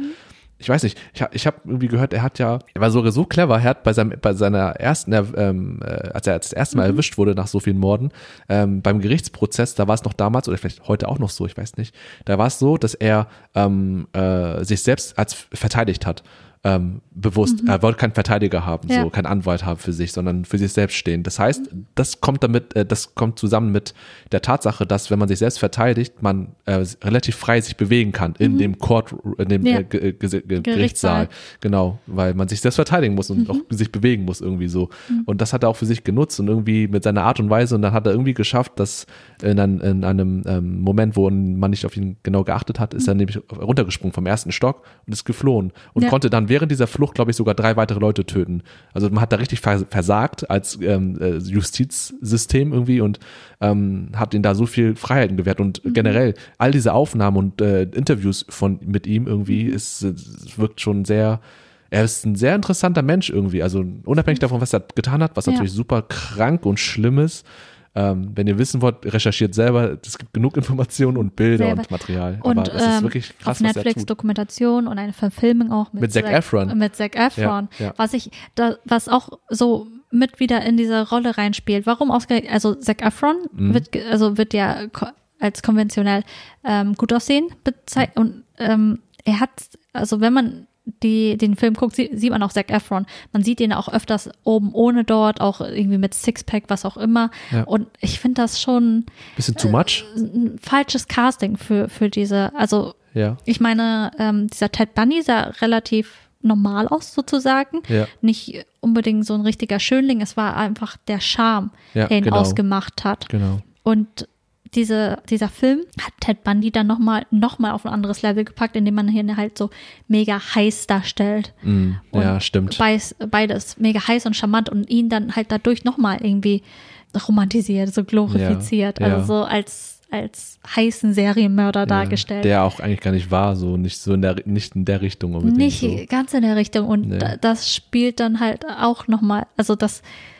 äh, gibt dann halt auch mal noch so ein, An also es gibt uns nochmal so ein, so ein Bild von Serienmörder. Das Ja. ist halt so mit ein Grund, weshalb wir so ein, uns in Serienmörder verlieben, so Ja, fast. ja, und ich finde, Ted Bundy ist auch ein wunderbares Beispiel für das, was du eben schon genannt hast, nämlich die äh, antisoziale Persönlichkeitsstörung. Wie Ja. heißt es? Eine Disso dissoziale Dissoziale äh, Persönlichkeitsstörung? Äh, Persönlichkeitsstörung. Ja, genau, das ist eben dieser Punkt, weil Ted Bundy, man hat da, finde ich, habe ich da festgestellt, dass er bis zum Ende irgendwie wirklich keine, kein bisschen Reue gezeigt hat für seine Taten. Mhm. Er hat wirklich immer versucht, alles auf was anderes zu schieben. Seine Ja. Taten, er hat auch gesagt, Pornografie war einer der wesentlichen Gründe, warum er eben diese Taten vollbracht hat. Mhm. Man muss aber wissen, Pornografie war damals auch mehr Magazin und so ein Kram. Das hat eine Ja. anderen, Be- andere Bedeutung gehabt. Aber er hat irgendwie Dinge gesucht, um die Schuld von sich, Sich zu, zu nehmen, genau, von sich zu nehmen irgendwie und äh, war auch immer verantwortungslos gegenüber halt Regeln, Normen und gesellschaftlichen Strukturen, Verpflichtungen. Das hat man Mhm. Ja. doch, wenn man seinen Lebenslauf so abcheckt irgendwie, das ist, das fällt schon auf irgendwie und der, der hatte da kein Ja. Gespür gehabt dafür. Nee, der war wirklich auch narzisstisch, also wirklich Ja. so krass und nur selbstzentriert. Sehr. Sehr, sehr selbstzentriert und Er hat- narzisstisch, ja. Nichts, sich, äh, sehr- nichts eingestanden. Mhm. Also komplett ähm, die Schuld von sich selbst gewesen. Also für Ja. ihn selber war er immer ein Unschuldslamm Ja. irgendwie. Ich weiß auch nicht selber, ob man, es ist auch schwierig zu sehen, ob er Manche Leute können ja so gut lügen, dass sie es selber glauben. Mhm. Vielleicht war es bei ihm so. Oder ob Mhm. er einfach bewusst so gelogen hat. Ja, ja. Und ich fand auch irgendwie, Sowohl als auch wahrscheinlich. ja, und ich fand auch irgendwie, er hat es voll genossen, im Rampenlicht Rampenlicht zu zu stehen und sein. irgendwie da die Aufmerksamkeit zu bekommen. Und zu irgendwie. wissen, er ist mit den ganzen Sachen davongekommen. Ja, er und fühlt sich schon ziemlich, hat sich geil gefühlt, glaube ich, so in Sehr, dem, so, also wirklich on top of the world. Ja. ja. wirklich, das ist auch ein Weil, wenn man bedenkt, Zeichen. äh, wie lange er aktiv war und wie viele Morde er begangen hat und wie lange er damit durchgekommen ist. Mhm. Und das ist das, was du ja vorhin auch erwähnt hast. Es ist halt so ein bisschen so Thrill-Seeking, so, oh, ich habe diesen Mord begangen, ich bin damit durchgekommen. Mhm. Ja. Und dann begehe ich nochmal, bin nochmal damit durchgekommen. Ja. Und dann immer wieder damit davon zu kommen, Ja. das ist schon, ähm, Genau. Das muss so, ein krasses Gefühl sein. ja. Ich glaube auch, das hat ihn, glaube ich, auch gepackt irgendwie und dann, ja, wurde er irgendwann erwischt zum Glück so, aber das hat auch ein bisschen gedauert und er hat, Ja. er hat sogar geschafft, glaube ich, zweimal, Zu nee, nee, nee, ich glaube nur einmal und das gab, genau, zwei Prozesse dann und er ist nur einmal entkommen. Aber man muss Also- schon sagen, das ist ganz schön, es fehlt gerade das Wort, aber ganz schön legendärer Abgang. Ja, So also der ist einer der wohl ähm, ja, bekanntesten Serienmörder, die es so gibt, also in den Medien zumindest verbreitet. Aber ja, Ja. genau. Ähm, ja, also zu den Gründen, weshalb wir als Gesellschaft einfach so fasziniert sind oder Serienmörder so lieben, habe ich halt äh, mich ein bisschen eingelesen. Ich habe da eigentlich nur ein, also ein Buch war da sehr präsent. Mhm. Ähm, das heißt Why We Love Serial Killers, äh, The Curious Appeal of the World's Most äh, Savage Murderers. Mhm. Das ist einmal von Dr. Scott Bonn. Das ist ein Kriminologe. Und ähm, da behandelt er auch, also er ist eigentlich sehr interessant. Er bettet das halt alles ein, Ja. was Serienmörder sind, was die äh, Charakteristika sind, weshalb nur bestimmte Serienmörder, wie ich vorhin genannt habe, ähm, bekannt geworden sind, warum die, ausgerechnet die bekannt geworden sind Mhm. und vieles mehr. Und er hat auch viel, viele Theorien und Hypothesen, die er aufstellt, weshalb er denkt, warum wir Serienmörder so sehr lieben. Mhm. Und ähm, so ganz kurz zusammengefasst, also was er denkt, wäre zum Beispiel, dass ähm, Serienmörder halt so, so selten sind, dass sie schon fast exotisch sind Mhm. dass es so selten vorkommt und äh, sie sind sehr so extrem brutal in einer, ihrer Vorgehensweise, dass es irgendwie schon, es ist, es ist eine, es ist komplett gegen die menschliche Natur ist. Und das ist, was unsere Neugierde so ein bisschen antreibt. Ja. Diese, dieser, diese Trennung, also oder diese, wie sagt man, Diskrepanz zwischen dem, was wir im Alltag erleben und das, was für so die komplette irgendwie. Extreme. Ja, ja. Also das Serienmörder ist das, was für Kinder zum Beispiel irgendwie so Gruselgeschichten sind. Bloß da wir schon ein bisschen so abgeklärter sind, Mhm. so wissen, oh, Gruselgeschichten, ja, das ist dies und das. Wir sind da ein bisschen schon rationaler. Ja. Und Gruselgeschichten sind ja ein bisschen so eher fiktiv. Das ist halt so eine Sache in der Realität. Also so eine Gruselgeschichte für uns Erwachsenen. ja. Und aber das, was wir schon vorher genannt haben, ich meine, die Wahrscheinlichkeit, dass wir einem Serienmörder begegnen, ist halt so, so, so, so, so gering. Aber trotzdem haben wir das Gefühl, oh, vielleicht ist hier ein Serienmörder um die Ecke. Und Ja. das ist halt auch ein bisschen so kribbeln für Ja. uns. So, Ja. so das Ad, eine Art Adrenalinrausch, weshalb wir uns auch Horrorfilme angucken. Mhm. Genau. Viele Leute sind halt auch so fasziniert. Also wir denken halt, wie ist das möglich? Wie können wir uns, ähm, wie kann ein Mensch sich so verhalten und zu wissen, dass wir sozusagen die gleiche Spezies sind, dass ich selber sozusagen auch dazu fähig wäre, theoretisch. Mhm. Mhm. Aber was hindert uns daran? Das ist halt diese, dieses Mysteriöse und das sind Fragen, die wir uns selber stellen als Mensch. Das ist halt so eine Art, ein bisschen Spiegel der Gesellschaft. Wozu ist der Mensch fähig? Mhm. Und aus dem Leben die Serienmörder ein bisschen unsere geheimen Gedanken aus. Mhm. Weil ich, ich meine, viele Leute denken ja dran, oh, ich könnte diese Person töten, weil man, Mhm. weil sie einen so sauer macht oder so verärgert. Aber wir tun es letztendlich nicht. Aber Ja. die Personen tun das Ja. wie zum Beispiel der Typ 4, den du benannt hast, Mhm. die, die sind halt, weiß ich nicht, ähm, homophob, Mhm. sexistisch, rassistisch, was auch immer. Ja. Und die ähm, ziehen das komplett durch. Ja. Dieses, hey, ich mag diese Leute nicht, ich will nicht, dass diese Leute hier existieren, ich töte sie jetzt. Ja. Irgendwie, dass der innere, der innere Antrieb oder dieser Ja. Hass, was gerade in dem Moment ist, viel stärker ist als das, was äh, die Gesellschaft irgendwie äh, als richtig erachtet und dass man Mhm. Als- das überwindet ja, und ihm das genau. einem voll egal ist irgendwie in dem Moment. Ja, genau. Es gibt, ich meine, es gibt ja genug Leute, die denken, ich würde die Person am, am liebsten töten, aber ich tue es nicht, weil ich dann irgendwie mit äh, den Gesetzen halt Ja, genau. klarkommen muss, weil Ja. ich dann verhaftet werde. Und die werden dann halt zu rational so, "Mm, okay, mache ich es nicht. Ja, lohnt nicht. Lo lohnt sich nicht. Ja. Und das ist halt dann, es ist halt so eine Art, die Serienmörder sind so eine Art Ventil für uns, für unsere Mhm. Ur Urgefühle, für, für Angst und Lust und für, für Wut. Und ähm, durch sie haben wir unsere, unseren, unsere Art Katharsis, unseren Kanal, womit wir halt mit diesen Emotionen auch zurechtkommen können. Okay, interessant. Das ist, halt- das ist so eine Theorie von ihm. ja. Und Mhm. weil wir dann halt auch, weil es eine Art Mystery, also so eine Art Geschichte ist und Mhm. die wir versuchen aufzulösen. Mhm. wie das alles zustande gekommen ist, was da passiert ist. Und weshalb, was der Weg, was da dazu geführt hat, diese Trigger-Momente, Mhm. Ja. die Vergangenheit dieser einzelnen Leute. Ja. Ähm, und das ist beängstigend. Ich finde auch dieser Gedanke beängstigend, dass es wirklich, dass es halt Menschen sind wie du und ich und dass es dazu jeder tendenziell fähig wäre. Je nachdem auch, ich denke, das haben wir auch in einer, bei der Team Smoothie Folge Would You Kill Baby Hitler haben wir es auch thematisiert. Ja, diese Kraft äh, der Umwelt um dich herum, wie dich das prägt. Und Ja. ich finde auch, dass da bei vielen Serienmördern habe ich da in meiner Recherche viele Parallelen gefunden, eben, dass Leute eben gerade auch in der, ihrer Kindheit durch negative Erlebnisse geprägt wurden und dass ein großer Teil da darin gespielt hat, dass eben, ja, die schlechte Erfahrungen gemacht haben und dann in Kombination mit eben, wie du auch schon so als Mensch geboren bist und auch dafür anfällig vielleicht bist für sowas und dann daraus Schlüsse ziehst, die eben dazu führen, dass du Serienmörder wirst oder Menschen tötest oder schäd schädigst. Ist interessant so. Und ich habe auch eben, ähm, ähm, das war auch so ein, ein spannender Punkt, von, den ich gefunden habe, irgendwie, dass Leute eben, die eben so emotional geschädigt sind oder auch durch physische sexuelle Gewalt, Missbrauch als Kind oder Jugendlicher, ähm, dass sie, wenn sie älter werden, eben halt das die ganze Zeit das Gefühl haben, sie sind wertlos, sie sind, deren Leben ergibt keinen Sinn mehr und es ist alles so, sie fühlen sich machtlos, eben auch wie diese, wie die- diese Machtsache wieder, aber eben, dass sie dann äh, in ihrem Kopf dann ähm, äh, ein Bild erwecken, ein Ideal erwecken, äh, wo es halt nicht so ist, wo sie halt wirklich die Kontrolle haben, wo sie überragend sind und wo sie, wo alles gut ist irgendwie. Und das passt ja nicht mit der Realität zusammen. Aber irgendwann gibt's auch immer den Switch-Moment, wo das halt so ein bisschen ver verschwimmt und wo Leute dann irgendwie dieses Ideal auch in der Welt, in der, in der Realität haben wollen und dazu dann irgendwann äh, genug Motivation bekommen, um das wirklich zu tun, um eben die selbstzentrierten Fantasien Realität werden zu lassen und am Ende dann eben Morde tun. Nicht alle Morde, äh, Serienmörder sind so natürlich nicht, aber einige davon.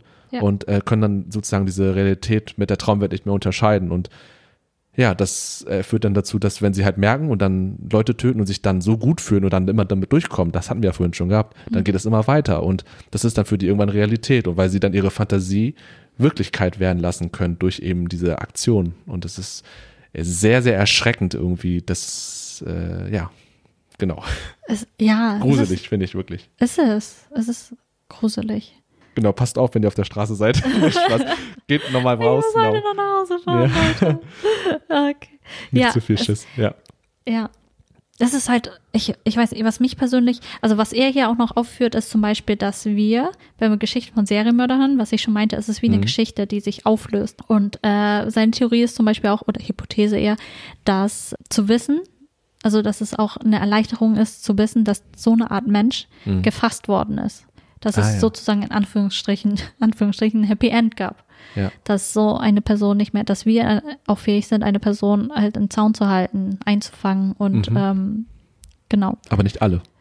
Aber, es, aber, aber du meinst, aber du meinst alle, damit nur rein, nur, nur von dem Wissen, dass es Ja, möglich also ist und dass es schon passiert ist. Im Ne? Unterbewusstsein sozusagen. Ah, ja. Diese eine Person, äh, wenn es ist schon passiert, Ja. wir haben diese Person eingefangen und ähm, Ja, die Menschen sind ein bisschen beruhigter. ja. So das, Dadurch. das so dieses grundlegende Vertrauen an das Justizsystem irgendwie, dass man, ja, dass man da dem, den Leuten vertraut, die da Mhm. eben beruflich damit zu tun haben und dann die Leute fasst. Ja. Sonst würde man durchdrehen, glaube ich. Also, ja. also selbst als Mensch irgendwann so wahnsinnig werden und denken so, ich bin nirgendwo mehr sicher.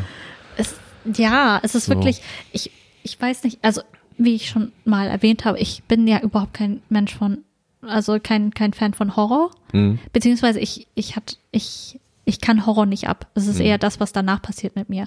Dass ich die ganzen Bilder im Kopf habe, dass Ja. ich meistens nach, äh, nach mir trage. Aber Ja. Horror interessiert mich schon sehr, weil es halt dieses äh, Mysteriöse hinter sich hat. Also es Mhm. passiert irgendwas und man weiß noch nicht genau, was es ist und es löst sich nachher alles auf Ja. und äh, man muss irgendwie herausfinden, was da passiert und sowas. Und bei Serienmörder, es ist halt bei mir auch, ich, ich kann das in meinem Kopf auch relativ gut trennen, halt diesen Horror, Mhm. also durch die Taten, was sie gemacht haben und dann gleichzeitig dieses, dieses tiefe Interesse an diesen Serienmördern, weshalb sie es gemacht haben Ja.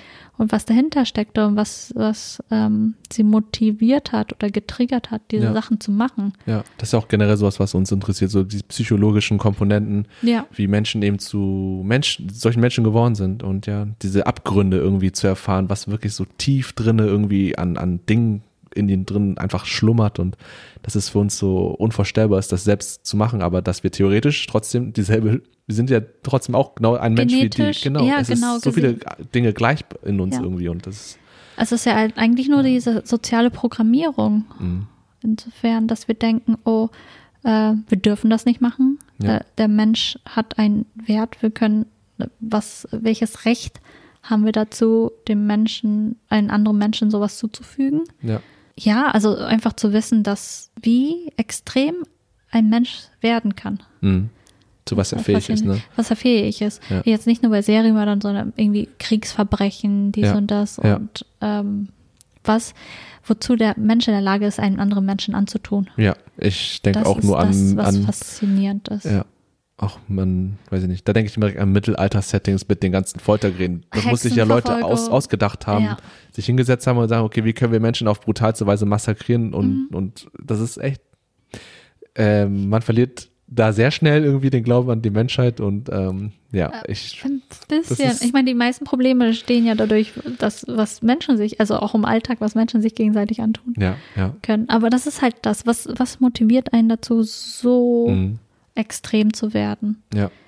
Genau. Und ich meine, welche Beweggründe stehen. Ich meine, oft ist es ja nichts gegen den Mensch. Also oft sind das ja keine persönlichen Gründe, Mhm. sondern es ist einfach eine Person und die Person hat leider Pech gehabt, Mhm, am, äh, zum falschen Moment am falschen Ort zu sein. ja, So halbwegs. Bei Ja. vielen Serienmördern ist es ja so, dass es äh, die ihre Opfer relativ willkürlich wählen. ja, Das ist ja irgendwie nicht ein, ein keine Ahnung, ein Arbeitskollege, sondern vielleicht der passt, äh, stimmt mit dem Beuteschema überein genau, ja.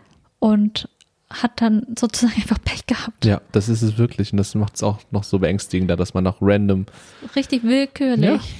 Das kann passieren, wenn man auf Reisen ist auf einmal und da bist du irgendwo nachts auf der Straße wo alleine und kennst dich da nicht aus und dann, ja, Passt im Schema. unangenehme Situationen, Gedankenspiele, aber ja. Es ist wirklich, es ist schwierig zu fassen, weshalb wir so fasziniert von den Serienmördern sind. Ja. Und wes, weshalb es auch irgendwie nicht mehr diese Grenze gibt, sondern wie es Serienmörder-Malbücher gibt. Und Mhm. äh, dass es einfach auch okay ist, von Serienmördern begeistert zu sein, fasziniert zu sein Mhm. oder ein Fan von Serienmördern zu sein heutzutage. Mhm. Aber vielleicht, weil es so morbide ist, weil es so dieses, oh, ich darf es nicht, eigentlich darf ich es nicht, aber ich bin trotzdem fasziniert davon. Ja, ja. Es ist etwas, was so auch in den frühen Jahren mit, oh, ich bin noch nicht alt genug für Zigaretten oder Alkohol. Man macht das trotzdem aus Nervenkitzel und mit äh, den, dem Faszinierendsein von, von Dingen, wo man denkt, so, die tun so schrecklich ist, aber man ist es trotzdem irgendwie und das, ist, das triggert das umso mehr, finde ich irgendwie. Aber ja, ich weiß nicht, äh, wenn du noch, äh, wenn du sozusagen noch was loswerden möchtest, falls nicht, dann hätte ich jetzt nämlich schon gedacht, wir können auch zu dem Ja, dem Punkt kommen, we ich- wen wir selbst als faszinierendsten Oh. Serienmörder finden oder wen wir als faszinierendste Person irgendwie in dem ganzen Kosmos von Das Serienmördern so erachten. schwierig, weil Ja. es gibt ja schon sehr viel, also guckt euch die Wikipedia-Listen an, es gibt so viele Serienmörder, so, so, so Ja. viele und jeder ist sehr, irgendwie haben die alle ihre Ähnlichkeiten, aber Ja. alle sind schon irgendwie sehr unterschiedlich. Ich habe lange gebraucht, um einen rauszusuchen. Ich, ich, ihr müsst wissen, ja genau, Anni und ich haben beide bis zum letzten Drücker noch überlegt, wen wir nehmen so für uns selbst. Wir wissen beide nicht, wen wir jeweils genommen haben irgendwie. Ich Mhm. kann nur für mich sagen, äh, die Recherche war wirklich äh, Traumatisierend. traumatisierend und anstrengend. Also anstrengend im Sinne von, das ist einfach, ähm, wenn man sich das auch gerade nachts äh, dran setzt und dann recherchiert, das ist einfach unangenehm und ich habe mir auch zu viele Videomaterialien und Bilder gesehen und, und oh, das ist äh, äh, das? es ist dumm gewesen, aber äh, es ist, aber man kommt da nicht so weg und ich wollte wirklich sehen, so einfach noch mehr das spüren irgendwie so oder Das ist konkret halt das Ding. Bild haben. Das ist so ein passiver Serienmörder sein. Man will Ja. mehr, mehr, mehr. Man weiß, es macht einen kaputt irgendwie, aber man, Ja. es, man, ich hatte sie heute auch geschrieben, so, oh nein, ich bin im Rabbit Hole. ja. Ich komme nicht Man kommt nicht mehr raus da. Ich komme Es nicht ist- mehr raus. Ja. Es ist äh, extrem und auch komisch, wie süchtig es einen macht. ja. Und ja. Äh, ja, aber. aber wir haben ähm, unsere Wahl getroffen. Wir haben, mussten unsere Wahl treffen. Ja. Es war echt schwierig, weil ich, ich dachte, ich kann ja auch sagen, wen ich unter meinen Kandidaten hatte. ja, also die du jetzt nicht genommen hast, aber die, Die- da nah dran ja, Okay, genau. Ja, sag mal. Ähm, ich dachte mir, okay, fasziniert war ich schon immer von Jack the Ripper, aber ich dachte mir, mm, okay, Ja. das ist zu, zu, zu offensichtlich und äh, wurde oft schon behandelt. Ja. Vielleicht ist er auch zu alt, aber das ist auch irgendwie das Interessante daran. Dann dachte ich an den Zodiac Killer, Hm, Habe ich auch kurz überlegt. weil es ist schon Sehr spannender Typ. sehr spannend, weil er wurde nie gefasst. Ja. Er läuft ver- Er vermutlich. lebt ja immer noch, ne? Also theoretisch würde er immer noch leben, wenn er ja, halt jetzt nicht also zeitlich selbst, gesehen. Ja. Mhm. Also sie hatten halt äh, einen Verdächtigen da, aber die, die haben ihn offiziell nie gefasst. Und vor Ja. allem, weil er auch, oh, das ist also Zodiac Killer, wurde halt Zodiac Killer auch genannt. Er hat äh, innerhalb von einem Jahr, glaube ich, glaube acht Menschen oder so oder vier Menschen, ich glaub, einige Menschen getötet, natürlich einige Menschen getötet und dabei auch immer ähm, Nachrichten hinterlassen, die ähm, man entziffern musste. Ganz viele komische Symbole Ja. die zu dechiffrieren waren, wie ein Code. Und bisher hat man auch nur zwei dieser Briefe entziffern können, die anderen zwei nicht. Und er hat auch immer wieder Nachrichten hingeschickt, ja, äh, ich bin der, er hat sich den Namen selber gegeben, Zodiac Killer. Zodiac wie Tierkreiszeichen, Mhm. Zeichen allgemein. Und wie gesagt, also die meisten Morde werden nicht aufgedeckt. Mhm. Aber er war auch auf deiner Liste jetzt. Der war auch auf meiner Liste, genau. Aber letztendlich habe ich ihn auch nicht genommen. Ja. Gab es noch jemanden Und in dann- deiner Auswahl? Ich dachte mir, oh, vielleicht oh, äh, sollte ich mir einen deutschen Serienmörder aussuchen, weil das wäre auch relativ Franz. Hamann oder so, wer der hieß? Fritz Hamann, Ja, ja, der ganz erste, aber den Ja. habe ich auch nicht ausgesucht, Mhm. weil letztendlich liegt meine Faszination bei US-amerikanischen Serienmördern, weil Mhm. das halt auch so eingraviert ist in meiner, Ja. weiß ich nicht, durch Ja. meine, in mein Interesse an den ganzen Filmen und Serien und Popkultur und alles. Ja. Aber ich kann noch mal sagen, wen ich in meiner Auswahl hatte. Ich hatte auf jeden Fall ähm, tatsächlich Ted Bundy, habe ich überlegt. Der war Mhm. sehr so populär, aber irgendwie dachte ich auch so, oh, ich finde ihn trotzdem so faszinierend als Charakter Es irgendwie. ist, ja. Ähm, habe ich aber dann nicht mehr für ihn entschieden. Ähm, ich habe überlegt auch noch, ob ich äh, H.H. Ho Holmes.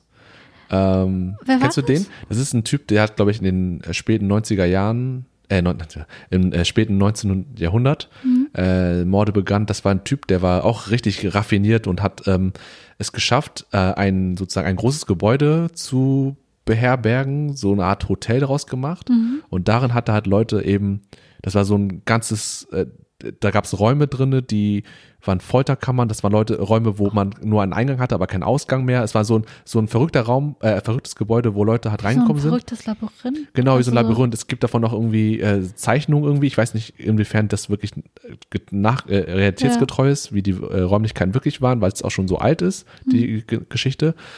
Ähm, und wo er gelebt hat halt äh, zu dem Zeitpunkt. Aber dahinter hat sich da das, das einfach die Vorstellung, dass man halt, dass er halt so ein ganzes Ding für so lange Zeit äh, aufrechterhalten konnte und dann irgendwie die Leichen dort irgendwie nach unten verbracht hat und dann dort noch mit den Dingen gemacht hat und so mit den Körpern und Also es war so ein ganzes Ökosystem, also ja, so ein so riesig, du musst dir vorstellen, wie für, so ein nur für ihn so ein riesiges Hotel Ja, sozusagen, ja. wo er den ganzen, also es ist ja wie ein Horrorfilm. Ja. Du musst dir vorstellen, wie, wie, ich weiß nicht, wie groß das ungefähr war, aber ich glaube, bisschen auf jeden Fall kleiner, aber man kann sich vorstellen, wie so der Hamburger Bunker bei uns hier auf St. Pauli.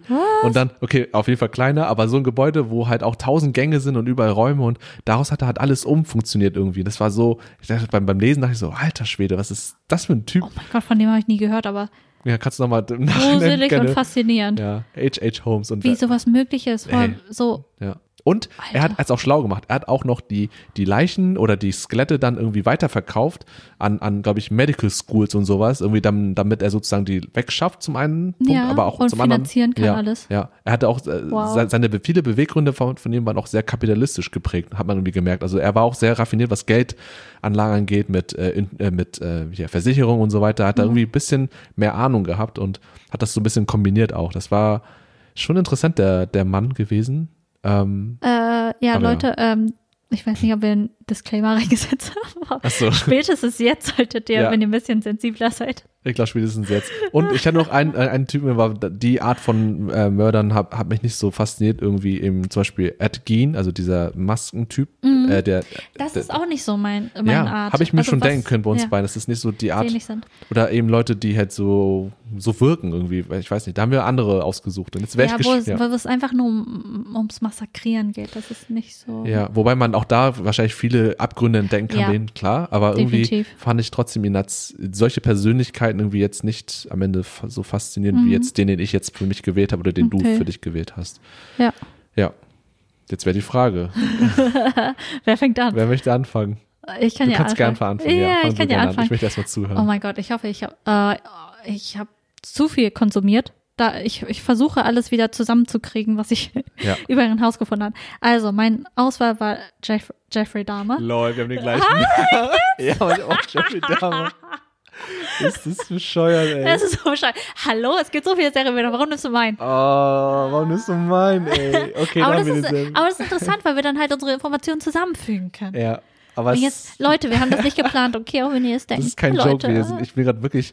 Ich habe Oh, kurz überlegt, ob wir den gleichen Namen haben, aber ich dachte nicht, dass wir den gleichen haben. Okay, aber. Dachtest du nicht? ich dachte schon, aber ich dachte nach deiner Beschreibung und ich dachte so, hm, vielleicht hast du doch jemand anderen als ich. Aber ich hatte, okay, okay vor, vor unserem Podcast meinte, meinte ich so äh, Sü, dass ich auch viele Interviews von ihm gesehen habe und sehr stoisch war. Aber hast du die Interviews nicht gesehen? Mhm. Doch, ich fand- hab- ich hab viele ich fand ihn gesehen. relativ so, oh, Aber ich, ich glaube, bei dem Wort stoisch habe ich an was anderes gedacht. Ich Ach so. dachte noch, noch viel, noch stoischer als Jeffrey Ach so. Dahmer es ist. Ach so, so. Wobei du hast, re- hast auch recht, er wirkt auch schon so tatsächlich sehr. also so sehr, sehr, also nicht gelassen, ruhig, sondern einfach, er, als würde er so einen Schulbericht abgeben, was er gemacht ja, sehr neutral irgendwie auch. Ja, aber das spricht auch okay. Ja, okay, dann fangen cool, wir wir haben, den, wir haben den gleichen. Ja, okay. Äh, fang du ruhig an, du Wir wolltest sind sowieso anfangen. seelenverwandt. Du wolltest, du, du wolltest sowieso anfangen.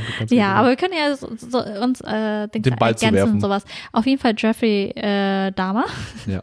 wurde 1960 geboren in Milwaukee und äh, starb beziehungsweise wurde ermordet 1994 in Wisconsin. Beides Gefängnis. Im, Im Gefängnis Genau. wurde, er, das können wir eigentlich schon sagen, von einem Mithäftling ähm, erschlagen. Ja, mit, Erschlagen. mit einem, äh, wie heißt das, mit so einer Eisenstange. ja, sch- erschlagen. Im Genau. Alter, wie alt war er? Relativ jung, ich glaube Ja. 36 oder so. Ja, Er hat ja auch ähm, relativ jung, er wurde auch relativ jung gefasst, weil er auch, er hat auch relativ jung angefangen mit den äh, Morden. Mit den- Sein Beiname war der Milwaukee Cannibal, mhm.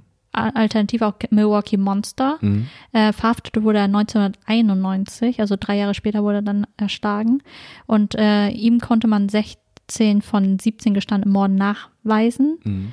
äh, die er in den Jahren sieb- 1978 bis 91 ähm, begangen hat. Die Mo- 78 bis 91. äh, 78 bis 91. Ja, krass, auch lange Zeitspanne, die er. Lange Zeitspanne, So. weil ähm, es ist eine lange Zeitspanne, weil neun Jahre davon nicht aktiv war. Mhm. Und zwar zwischen ähm, seinem ersten Mord, Mhm. dazu kommen wir gleich, ersten Mord Mhm. und seinem zweiten Mord war nämlich, ähm, er war auch beim Militär und dann wurde er rekrutiert und nach Deutschland geschickt. Ja. Und da war, war es nicht möglich für ihn, oder beziehungsweise, ja, es war nicht möglich für ihn, irgendwie logistisch nicht und zeitlich nicht, halt sein, diesem Begehren nachzugehen. Und das waren Mhm. neun Jahre, die er dann ähm, nicht in Amerika war. Und dann wurde er halt nach neun Jahren wieder zurückgeschickt nach Milwaukee. Ja. Und da begann er dann halt wieder seinen zweiten Mord. Und deswegen, Mhm. das ist seine aktive Zeit, deswegen ist auch so viel Zeit. Aber generell auch, abgesehen Mhm. von der Pause, hat er halt auch, ähm, war relativ lange aktiv. Ja. Und seine Opfer waren junge Männer oder auch Jugendliche, Ja, sehr genau. junge. Ja, man muss auch Äh, dazu sagen, er ist, er hat, äh, ist ja auch homosexuell gewesen, hat er auch Ja. irgendwann für sich festgestellt. Im frühen Alter schon, Genau. im, in der jungen Pubertätszeit. Ja. Und relativ früh hat er schon dann angefangen mit 15 oder so. Das sind selber seine Aussagen, Mhm. ähm, drüber zu fantasieren, Mhm. über diese, ähm, nicht Morde, aber einfach äh, Macht über eine andere Person zu haben. Genau, ja. Komplette Macht über eine andere ja. Person. Und sein Beuteschema war, wie gesagt, dann dementsprechend, äh, ja, Mhm. junge, attraktive Männer für ihn und auch die, die halt auch erreichbar waren in, der, in dem Moment, also die, die Mhm. halt äh, am günstigsten erschienen und die Ja. hat er dann sozusagen ausgewählt. Also die Methode von ihm war Ja. halt immer gleich. Also zunächst lockte er sein Opfer unter einem Vorwand in seine Wohnung. Mhm. Meistens war das, hat er sie in ähm, Gay-Bars halt ähm, ähm, ausfindig gemacht, vielleicht Mhm. jemanden kennengelernt und wenn er nicht ähm, jemanden kennengelernt hat, hat er, ist er meistens zu einer anderen Stelle gegangen, wo er ähm, jemanden bezahlen konnte für Sex Genau. und hat den halt ähm, unter dem Vorwand in seine Wohnung gelockt und dort halt betäubt. mhm. Das hat er betäubt, Ja. sexuell missbraucht und dann letztendlich dann er- stranguliert, erwürgt. Mhm. Ja. Wobei ich bin mir gerade nicht mehr ganz so sicher, ähm, wie das bei ihm so war mit dem Punkt, dass er, äh, also ähm, als er die Leute ähm, Mhm. betäubt hat, Ja.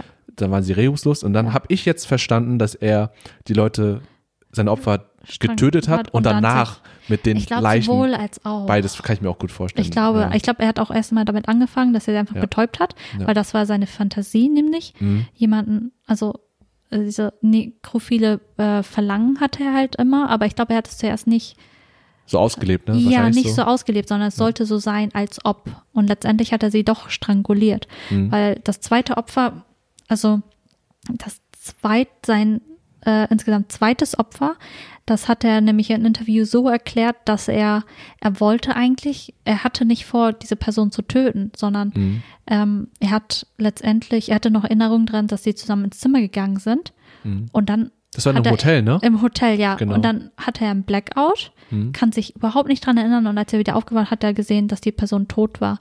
Und, letzt- Mhm. und dann, also wie er halt an den Wunden sehen konnte, muss er sie wohl, also die Rippen waren gebrochen, er muss sie wohl mit seinen eigenen Händen zu Tode geschlagen haben. Mhm. Das war, Das ist absurd, ne? Dass er dann aufwacht und dann keine Erinnerung mehr daran hat, irgendwie Ja. nach seinen Aussagen. ja.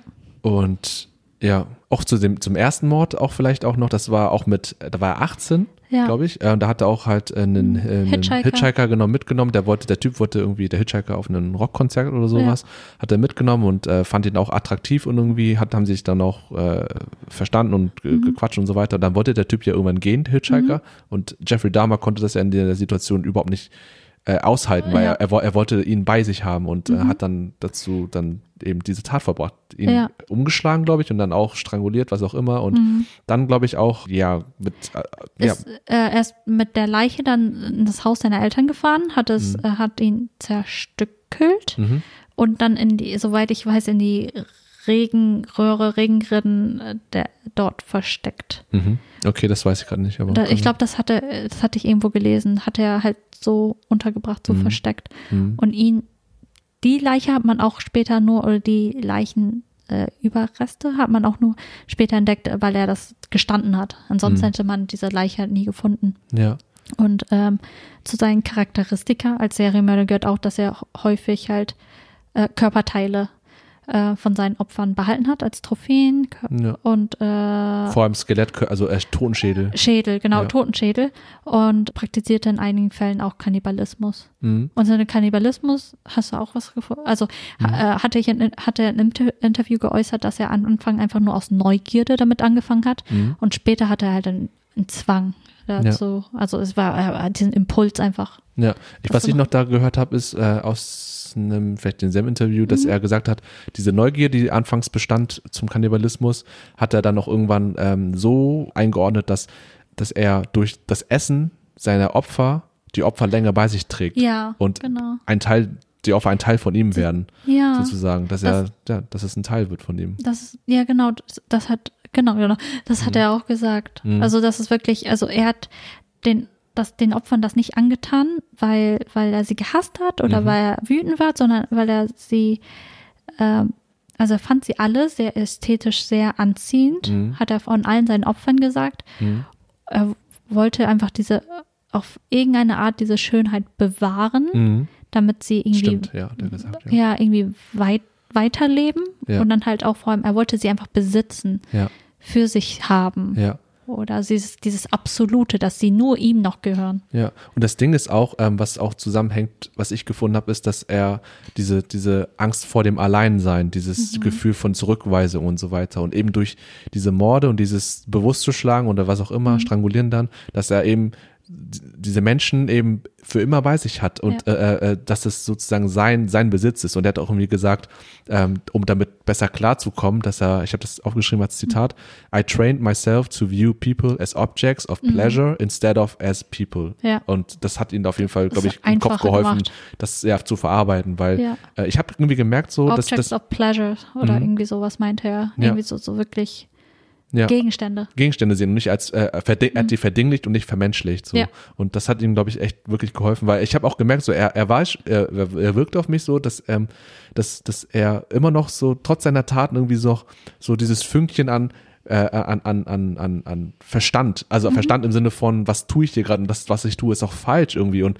und, und irgendwie, weiß nicht, das war so mein Empfinden, dass er, dass, dass, Irgendwie- dass er so, dass er relativ, also nicht nahbar, aber irgendwie nicht so wie Ted Bundy, der so richtig so abgebrüht und narzisstisch und Mhm. äh, ihr seid alle schuld, nicht ich. Und er hat irgendwie auch bei den Interviews oft gezeigt, so, ich bin für das, was ich tue, verantwortlich und ähm, stehe dazu. Und ich, wie du meintest schon, er hat auch der Polizei geholfen, die Leichen zu identifizieren, nach der Mhm. Ja. nicht mehr erwischt wurde, weil er wusste, okay, ich bin eh jetzt erwischt worden und jetzt kann ich auch eigentlich, weiß Alles. nicht, dazu helfen oder offenlegen. Das ist halt auch sehr untypisch für ihn. Also bei ihm wird halt auch äh, betont, dass er halt wirklich vollkommen kooperiert hat. Also Mhm. äh, der Polizei alles gesagt hat und vor allem niemanden sonst die Schuld gegeben hat. Er meinte, nur ich alleine bin schuld, nicht die Gesellschaft, nicht die Eltern, auch nicht die Ermittler, Das ist die, krass, ne? die ähm, während des Verfahrens, äh, während dieser äh, Ermittlung halt viele Fehler begangen hat, sehr Mhm. viele Fehler begangen hat.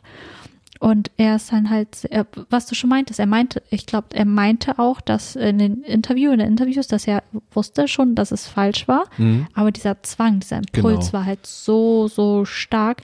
Die Interview meinte auch so, okay, hätte, denkst du, du hättest irgendwann aufhören können? Er meinte, ich glaube nicht, dass mich irgendwas hätte aufhalten können. Ich Ja. hätte niemals gestoppt. Das ist so beängstigend, ne? Es ist Das beängstigend Diese Mischung irgendwie.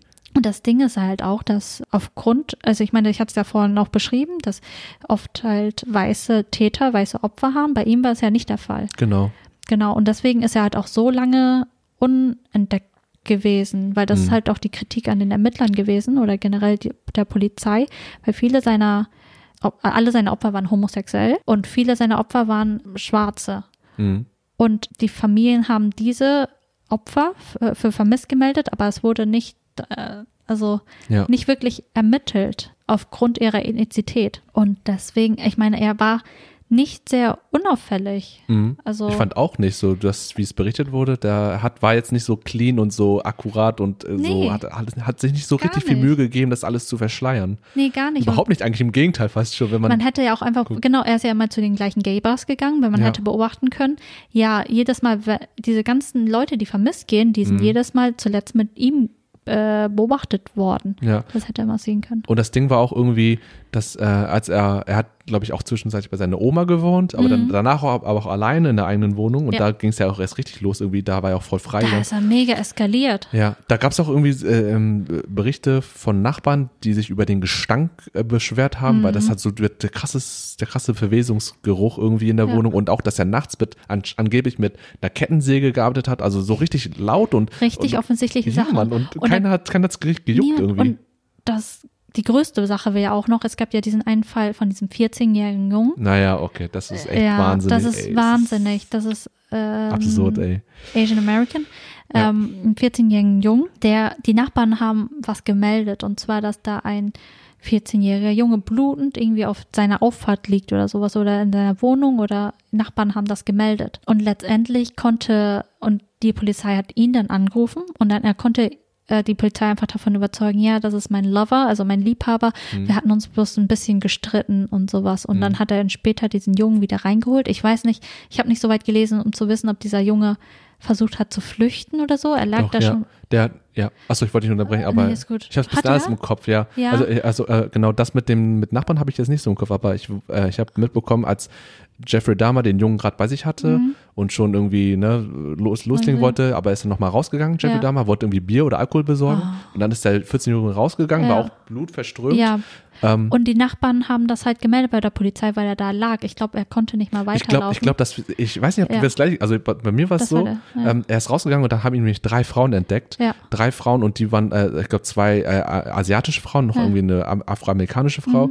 Die haben auch gesagt, äh, irgendwie mit dem Jungen stimmt was nicht, Ja. äh, Polizei wird geholt. Genau. Polizei wurde dann geholt und dann hat der Polizist aber auch gesagt dann irgendwie, ähm, äh, als Jeffrey Dahmer da war, das ist mein Boyfriend, also Ja, der genau. Junge. Und dann denkt man so, what the fuck, wie kann das sein? Es wurde irgendwie aufgenommen, irgendwie. Ich weiß es nicht mehr genau. Ja, da muss ich Ja. nochmal nachlesen. Ja, also das, was ich will, so. Ja. Und, und das Problem Aus- an, an der Sache war irgendwie Und auch, dann hat man ihn wieder zurückgeschickt, den Jungen, zu ihm. genau, und da wurde er halt auch getötet, weil, und dann wurde er getötet. ja. Und das Ding ist auch, das hast du wahrscheinlich auch gelesen, ne, Mhm. dass dieser 14-jährige Junge, der Bruder, also Jeffrey Dahmer wurde schon mal ähm, irgendwie nicht angeklagt, aber schon mal, wie nennt man das? Äh, es gab eine Ermittlung gegen ihn, weil er Ja. ein, ein Kind belästigt haben Mhm. soll. Das war der Bruder von und dem das ist 14-Jährigen, der genau. Bruder ja. gewesen von dem Mhm, Habe ich 14-jährigen auch gelesen, ja. Ja. Das Und, alles und das, was er gerade mit ihm versucht hat, ist ja auch voll krank, weil er wollte ja auch einen lebenden, so einen Zombie für sich erschaffen, so ein, ja, jemand, der immer, der noch lebt und nicht halt eine Leiche, sondern Mhm. Ja. der auch äh, äh, physisch noch äh, ak länger aktiv ist irgendwie und hat ihn dafür halt äh, mit einem Bohr, glaube ich, irgendwie ein Schädel, im Schädel ein Loch gemacht und hatte da so ein so ein Acid-mäßig oder Mhm. Ja. sowas reingekippt damit, weil er Oder dachte, heißes Wasser oder heißes Wasser, dass, es, dass da halt was passiert im Gehirn, dass er sozusagen für ihn immer aktiv ist und ihn immer gehorcht.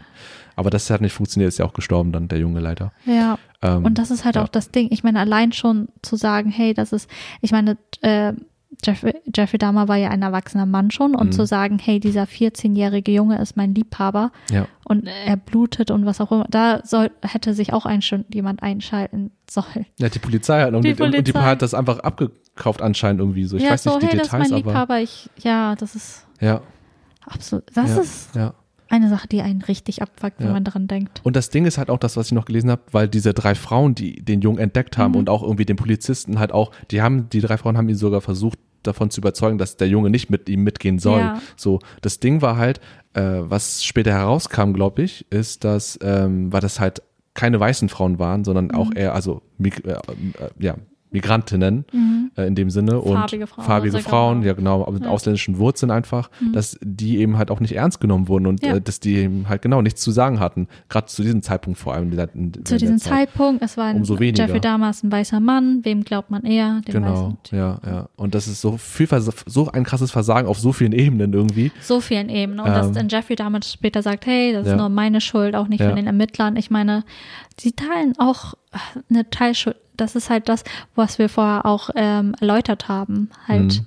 dass ja, irgendwie nur weiße Opfer zählen, sozusagen. Ja, das Und das es wurde ja auch diskutiert, er wurde ja auch gefragt, hey, war das gezielt, hast du dich nur für schwarze, also für schwarze Männer entschieden, weil du sie als Opfer haben wolltest? Er meinte, nein, ich habe mir nur die Männer ausgesucht, die ich am schönsten fand Mhm. zu dem Zeitpunkt. Und ich, es wirkte auch so, als würde er es so meinen. Mhm. Ich fand auch in seinen Interviews beim Gucken wirkte er authentisch, fand ich, Authentisch. in dem, Also- was er sagt. Ja, dass er wirklich nur das erzählt hat, was passiert ist und was er gedacht hat, weil Mhm. letztendlich, was hatte er dann noch zu verstecken, zu verleugnen? Ja. Ich glaube, er hat einfach alle Karten auf den Tisch gelegt, Ja. habe ich das Gefühl. Ja, ich glaube auch, dass. Ja. Und das Interessante ist, was zum Beispiel bei ihm jetzt noch war, dass er trotz dessen nicht so wie jetzt Ted Bundy nämlich wieder als Beispiel sich selbst so in den Mittelpunkt gestellt hat, Mhm. gerade bei den Interviews. Er wirkte sehr, er, hat kaum sich groß krass be, be, körperlich bewegt und hat auch sehr ruhig gesprochen, wie wir schon gesagt haben. Mhm. Ja. Und er, ähm, genau, das ist sehr bemerkenswert irgendwie, dass er da nicht so den Drang hatte, sich selbst noch so, so aufs ein Podest zu stellen und sagen, hey, guck mal, wie, wie, was für ein Typ ich bin, so wie andere Mörder wie Ted Bundy zum Beispiel, der die Ja. ganze Zeit von Anfang bis Ende Über sich. über sich nur geredet hat und äh, ja, das äh, ja, als Bühne genutzt hat. Und ich finde es auch sehr spannend einfach, wie, was für ein Mensch Jeffrey Dahmer einfach ist. Ja, das ist halt das Ding, weil bei ihm, er ist ja absolut äh, der, welcher Typ war er nochmal? Der zweite Typ, glaube ich, oder? Von den, von den, äh, von den vier Typen nicht. Ja, genannt hast. Der Äh, zweit, äh, ja, mehrere, genau. eigentlich mehrere Typen. ich würde sagen, der schon. erste und der zweite. Der genau. erste und der zweite Typ. Ja, genau, der, der nach Power und äh, äh, Macht und Kontrolle besessen war Mhm. Aber und auch noch so ein Lustkiller ne- mit einer Lustkiller, ja, genau. der nekrophil war und auch ja, Ja, weil das war dann, mit Menschen, denen schlimme Dinge getan hat. ja, es war ja nicht nur, dass er sie, also er hat wirklich diese starken Impulse gehabt und das, ich meine, das ironische, äh, sarkastisch, äh, ironische daran ist auch, er hat ja in einer Schokoladenfabrik gearbeitet Das stimmt. Wenn Ja. man so denkt, so Schokoladenfabrik, so, äh, weiß ich nicht. Aber er, der Impuls vor ihm war halt so stark. Es gab auch Vorfälle, wo er halt, er hatte ja Körperteile behalten, Hm. dass er einen mumifizierten Schädelkopf mit zur Arbeit genommen hat. Er hat das in eine Tasche getan, in seinen Spind getan, Okay. damit er immer Zugriff drauf hatte in seinen Pausen oder Ja. in kurzen, ja, Ja. in Momenten, dass er so einen Drang, so, es wurde ja immer, immer stärker, er ist ja wirklich dann am Ende sehr eskaliert und letztendlich wurde er nur gefasst, weil ihm ein, ähm, Das letzte Opfer, der konnte Ja. fliehen, ne? genau, dann konnte er fliehen, weil er irgendwie nach, äh, weil er schnell reagiert hat, weil Mhm. Jeffrey Dahmer hatte irgendwie zu ihm gesagt, ja, ich werde dein Herz essen und da ist er Mhm. direkt halt, ähm, Alarmsirenen sind bei ihm angegangen und dann ist Ja. er halt geflüchtet. Ja. Aber das Ganze ist erst nach fünf, sechs Stunden passiert. Also er Ja. konnte erst nach gut fünf Stunden, nachdem er mit Jeffrey Dahmer die ganze Zeit während dieser krassen Situation alleine gefangen war irgendwie, Ja. hat er irgendwann es geschafft, ihn in die Fresse zu schlagen Ja. und dann wegzurennen. und dann wegzurennen. Ja. Und dann hat er es halt, äh, wurde er, wurde er gefasst. Aber Jeffrey Dahmer selber Mhm. hatte gesagt, dass er dann erstmal nicht bewusstlos war, aber dass es dann halt schon wieder passiert, dass er irgendwie einen Blackout hatte, Ah, dass okay. er dann nicht, also sein letztes Opfer er ist dann geflüchtet und dann konnte er sich nicht mehr dran erinnern. Irgendwann war die Polizei auf einmal da Ah, okay. und ähm, hat dann seine Wohnung gesehen Mhm. Und dann halt auch die ganzen Bilder gesehen, weil er hat ja auch Fotoaufnahmen gemacht von seinen Ja. Opfern oder von den Körperteilen seiner Opfer. Mhm. Und die Mhm. Bilder waren halt da und dann hat die Polizei sofort festgenommen. Ja. Die gibt's auch online, ich habe die gesehen. Oh. Und das ist äh, ja krass. Also es ist wirklich, ähm, wie er die da, Junge. wie die da lagen, in welchen Positionen auch. Das ist echt ein bisschen äh, abgefahren. Oder also, kannst du es irgendwie nicht zu explizit beschreiben? ja, ich kann, also das sind also Bilder, wo da war ein Körper, ich glaube, der Kopf war nicht mehr dran, aber da, der Körper wurde komplett so gebogen, als ob er eine Brücke macht gerade irgendwie. Ganz merkwürdig auf dem Bett. Da gab es Mhm. Ja. so eine andere Leiche, da wurde halt äh, der Brustkorb komplett offengelegt und äh, Mhm. lag einfach da irgendwie in der Badewanne und so. Also es war ganz merkwürdig und Kom- die- ich empfehle euch nicht. Komposition. ja, genau, wie ganz merkwürdig. Und äh, ja, Jeffrey Dahmer hat, wie gesagt, gerne Polaroid-Bilder davon gemacht und Ja. sie dann im Zimmer halt, bis die Polizei dann kam und dann selber die Bilder gesehen hat. Und auch den Ja. Gestank und die ganzen Leichenteile im Kühlschrank und so weiter. Ja. Da waren da Köpfe aufbewahrt, Genitalien wurden aufbewahrt, Hände, alles Mögliche. Alle Horrorshow. Ich kann mir nicht vorstellen, wie es war für die, für die Polizisten, die reingekommen sind. Ich kann es mir auch nicht vorstellen. Das ist dieses Bild, der Geruch. Ich habe auch gehört, generell dieser Verwesungsgeruch von, von toten Menschen, von Leichen ist ja so, so äh, prägnant. Einmalig, ne? Ja, und das vergisst man anscheinend nicht, wenn man einmal sowas intensiv gerochen hat. Hat. Ja, tut mir auch leid für die Ermittler, die da involviert waren. Das ist halt echt, äh, ja. Ja, Ja, es Weiß nicht, es ist- extrem. äh, ja, und die Leichen, genau, die hat er teilweise dann auch verscharrt, weil es bestimmt irgendwann zu viel geworden ist. genau, ja. Äh, meistens zerstückelt. Manche hat er ja äh, bei oder im Haus seiner Eltern irgendwie versteckt. Mhm. Und das Ding ist auch, die, also es gab halt größere Interviews mit Jeffrey Dahmer, auch mit, aber auch mit seiner Mutter. Mhm. Und seine Mutter, es war einfach, sie hat das nie erwartet. Also sie hat es nie gedacht. Sie, hatte, sie hatte ja auch regelmäßig Kontakt noch mit ihrem Sohn. Mhm. Und was war sie nochmal? Sie war selber irgendwie nicht Psychologin, aber psychologische Seelsorgeberaterin oder okay, sowas Das wusste ich nicht, ne. Ähm, soweit ich weiß. Und sie, sie denkt sich ausgerechnet, sie, die mit sowas zu tun hat, konnte es nicht kommen sehen. Mhm. Also, war es nicht so, dass er sie auch als ähm, nach der Geburt von Jeffrey Dahmer selbst auch in so ein ganz tiefes Loch gefallen, emotionales Loch gefallen ist, weil ich habe irgendwie gelesen mehr, mehrfach, dass sie äh, auch depressiv war und auch, ähm, auch psychisch instabil, lethargisch und auch Mhm. nur noch fast im Bett lag und sich kaum um Jeffrey Dahmer, Jeffrey gekümmert hat. Ja. Der Vater war ja nie da, weil er auch selbst mit arbeiten, er war auch Mhm. wiss, äh, chemischer Wissenschaftler oder so. Ja, Und hat- man muss sagen, ja. also äh, Jeffrey Dahmer kommt aus einer guten Mittelschicht. Genau, ja. Ja. Also im Vergleich zu anderen Vergangen äh, äh, Kindheiten anderer Serienmörder scheint es bei ihm erstmal auf dem ersten Blick ganz okay eigentlich zu sein, aber äh, wenn man da auch guckt, äh, er man hat sich ja anscheinend kaum um ihn wirklich gekümmert und die Eltern haben sich auch sehr oft gefetzt, wenn der Vater mal da war. Es gab auch Vorfälle, wo die Mutter auch ein Messer in der Hand hatte und dem Vater gedroht hat und so. Und das hat er alles gesehen als Kind. Und äh, wie gesagt, äh, die Eltern haben sich wenig um ihn gekümmert anscheinend und auch die, vor allem sein Vater fand ich interessant. Früher als Kind hatte Jeffrey Dahmer schon irgendwie diese Neigung dazu, Tierleichen zu sezieren oder irgendwie an Tieren die Knochen zu rauszunehmen und so weiter und so fort. Und der Vater hat das irgendwie auch gemerkt und hat auch gesagt, ja, das ist doch anscheinend ein positives Ding, Zeichen, weil äh, das ist, hat doch äh, so was damit zu tun, dass Jeffrey Dahmer einfach fasziniert ist und neugierig ist, so wie ein Wissenschaftler halt denkt. Und der Vater ist halt Ja. auch so wissenschaftlich geprägt und hat Jeffrey Dahmer auch viele Dinge beigebracht, wie dieses, wie man Dinge äh, bleichen kann, wie man Dinge wegätzen kann. Und das hat Jeffrey Dahmer selbst auch benutzt oder äh, äh, für sich genutzt, um Leichenteile eben wegzuätzen oder irgendwie zu, zu, zu entsorgen, neben, neben den ganzen Ja. Verstecken in den Häusern oder wo auch immer. Ja. Also das hat man irgendwie, da, da hat man auch gemerkt, so die Eltern haben da auch irgendwie nicht, trotz Hinweise irgendwie, dass äh, als Kind schon ein bisschen Merkwürdigkeiten bestand, nicht richtig, Es ist aber auch, ja, es ist merkwürdig, wenn man, man geht ja nicht davon aus, also das, Ja. das Ding ist, man geht nicht davon aus, dass sein eigenes Kind irgendwie ein Serienmörder ist. Also nee, aber, zumindest, aber, aber, aber zumindest vielleicht so, äh, geht's dir gut Da oder gibt's geht's da irgendwelche. Auffälligkeiten so von wegen, ob man da vielleicht ein bisschen genauer hingucken sollte? Es ist wie der Vater halt, das kommt auf, Ja. auf die Perspektive an. Also man denkt so, okay, es ist, er ist neugierig. Mhm. Manche würden natürlich schon denken, ey, was ist falsch mit dir? Was machst du Ja. da? Ich meine, ich selber, ich habe auch Freunde, die haben Tierskelette gesammelt. Mhm. Und dann, aber für mich war das auch immer ganz normal, dass er das gemacht hat.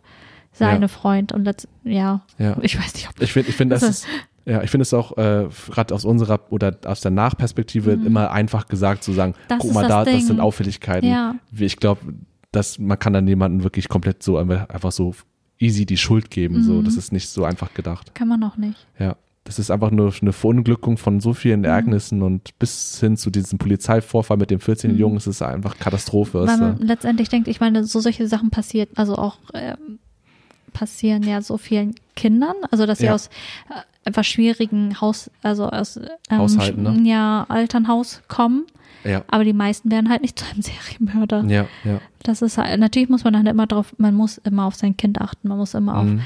checken, ob dein Kind okay ist, aber ich meine, das, das ist echt schwierig. Ich, das ist mit den meisten, glaube ich, aber äh, mit den meisten Amokläufern auch so, dass sie, okay, manchmal sind die online auffällig, Ja. aber halt im Familienleben nicht. Also eher ruhig dann und Eher ruhig, äh, unauffällig. Äh, unauffällig. ja, das kann gut sein. Jeffrey Dahmer, ich, er ist faszinierend. Also für mich ist er sehr faszinierend, weil er so im Nachhinein sehr, sehr klar darüber redet. Mhm. Also so, so einfach faktisch, einfach, das ist passiert, das ist das. Er ist halt sehr, ohne dieses äh, Schauspiel drumherum oder ohne komische äh, Kommentare zu geben, sondern ich habe das deswegen gemacht und so. Er, er scheint sehr klar zu sein, Mhm. was passiert ist, aber ich glaube, er hat, schon eine große Grenze, also diese emotionale Grenze ist sehr Mhm. groß. Irgendwie, er, er sehr, er spricht sehr klar darüber, was er getan hat. Also wenn ihr euch die Interviews ansieht, die sind nicht zu nicht so grafisch wie die Fotos, die sie sich äh, ja, nee, also die, die, die, die Interviews Interviews- sind super anzugucken. Das ist sehr, sehr spannend. Es ist, es Ja. ist sehr spannend. Ja. Und dass er auch selber von sich zugibt, hey, wenn ich jetzt nicht im Gefängnis wäre, ich würde immer, das immer noch weitermachen, dass er Ja. sehr klar darüber reden kann. Ja. Und für mich war es halt auch interessant, dass, dass er lange halt, also er wurde ja nicht mal verdächtigt oder seine Morde wurden ja nicht mal irgendwie in Zusammenhang gesehen, Mhm. aufgrund der Opfer, Mhm. wen er getötet hat. Ja, also finde ich auch an ihn so diese Dinge, die du genannt hast, spannend. Ich finde auch, äh, also was mich am meisten fasziniert an ihm ist halt irgendwie diese Tatsache oder diese, der, der, sein Antrieb irgendwie und dieses, dieses Gefühl von, ich möchte diese Macht haben, diese Kontrolle haben und auch dieses in Kombination mit, ich möchte nicht alleine sein, ich möchte, Ja.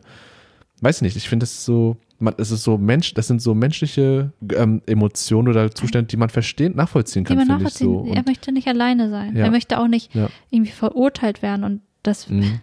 Und er sieht irgendwie den einzigen Weg darin nur so, wenn er die andere Partei, die andere Person halt so ausschalten kann. Also sie, Ja. sie darf nichts machen. Ja. Ansonsten ist er, also kommt er nicht klar. Genau, ja. Dieses, wie sagt man so, äh, un, äh, un, unconditional love oder wie heißt das Ja. auf Deutsch? Unkonditionierte. Äh, ja, ne? Nee, das Deutsch? ist, ja, oh mein Gott. Ist doch egal. Ja. Äh, genau, einfach dieses, genau, dass die andere Partei gar keine Chance hat und Mhm. das ist, äh, ja, das finde ich, das fand ich sehr, sehr spannend irgendwie. dass er nicht abgestoßen werden kann. Also das ist nicht so Genau. Ja, Ja. ja.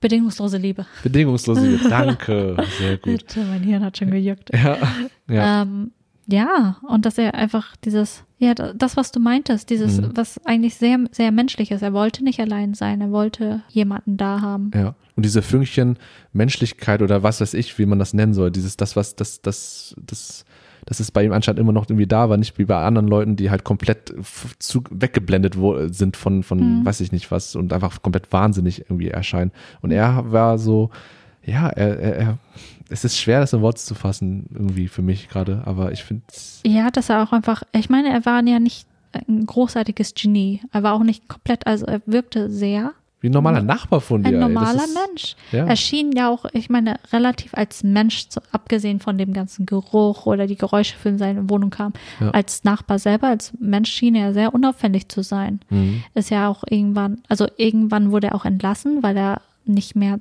regelmäßig immer zur Arbeit kam, weil er Mhm. einfach, ich glaube, besessen war. Also, also in sehr von, er konnte seine Impulse nicht mehr kontrollieren, musste immer weiter morden, morden, Ja. morden, und wurde dann entlassen. Aber Ja.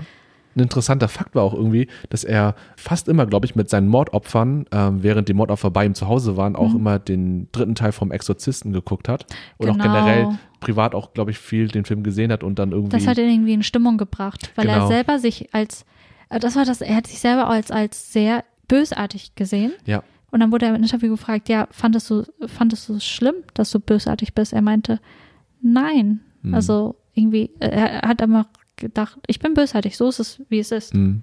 Das hat echt, ja, interessanter Fakt, der noch da reinkommt, irgendwie mit, also ich weiß nicht, bei dem Mit Film. dem Exorzisten, ja. ja, er hat auch gesagt, Exorzisten 3. ja, der Mhm. meint auch, er hat sich ja auch mit dem Film komplett identifizieren können irgendwie, Mhm. hat auch das Gefühl gehabt, dass er selbst irgendwie ja dieses Bösartige in ihm drin hat, dass er wie von einem Dämon besessen war und Mhm. äh, seine Handlung dann danach ausgeredet hat und äh, aber, aber gleichzeitig dann auch äh, in den Interviews gesagt hat, glaube ich auch, dass er auch von seinen Taten teilweise auch danach irgendwie, nachdem er abgekühlt ist, irgendwie auch Mhm. angewidert war und irgendwie gemerkt hat, so was was passiert hier so, aber trotzdem diese dieser dieser dieses innere Gefühl Der bei Zwang. ihm dieser Zwang, dieser Morddrang Ja. und diese Sehnsucht nach dem, was er halt vermisst, dieses Kontrolle haben und Mhm. nicht allein sein und Macht ausüben können, das war so viel stärker als alles andere in ihm drin und das hat dann dazu geführt, dass er weitermacht, bis er erwischt wurde. Ja. So. Aber ihr müsst euch, ich, es, es ist noch viel extremer, wenn man sich, also das jetzt zu hören, ist schon verrückt. Aber Mhm. es ist noch irgendwie viel extremer oder faszinierender, wenn man sich seine Interviews dann nochmal ansieht. Ja. Weil man diese ganzen ich auch. Taten mit einer Person verbinden kann.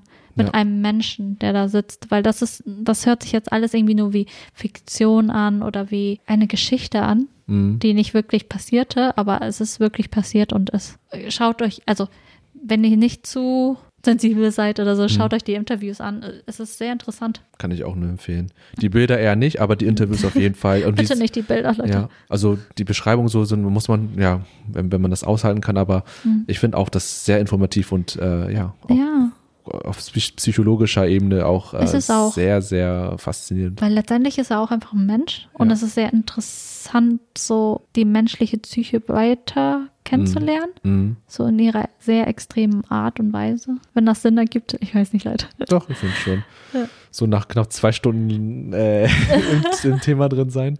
Ja, es ist dabei. Ja, es könnte immer, ich, es, man könnte immer weiterlesen Ja. zu dem Thema. Never ending, ne? Wird es auch nie sein. Es wird immer wieder neue Serienmörder geben, Es ist, ich neue meine, es, Fälle. ja, aber ich würde gerne mehr, also wenn ihr Berichte kennt oder irgendwie äh, so Texte Essays, äh, zu deutschen Serienmörder, dann leitet das gern weiter an uns.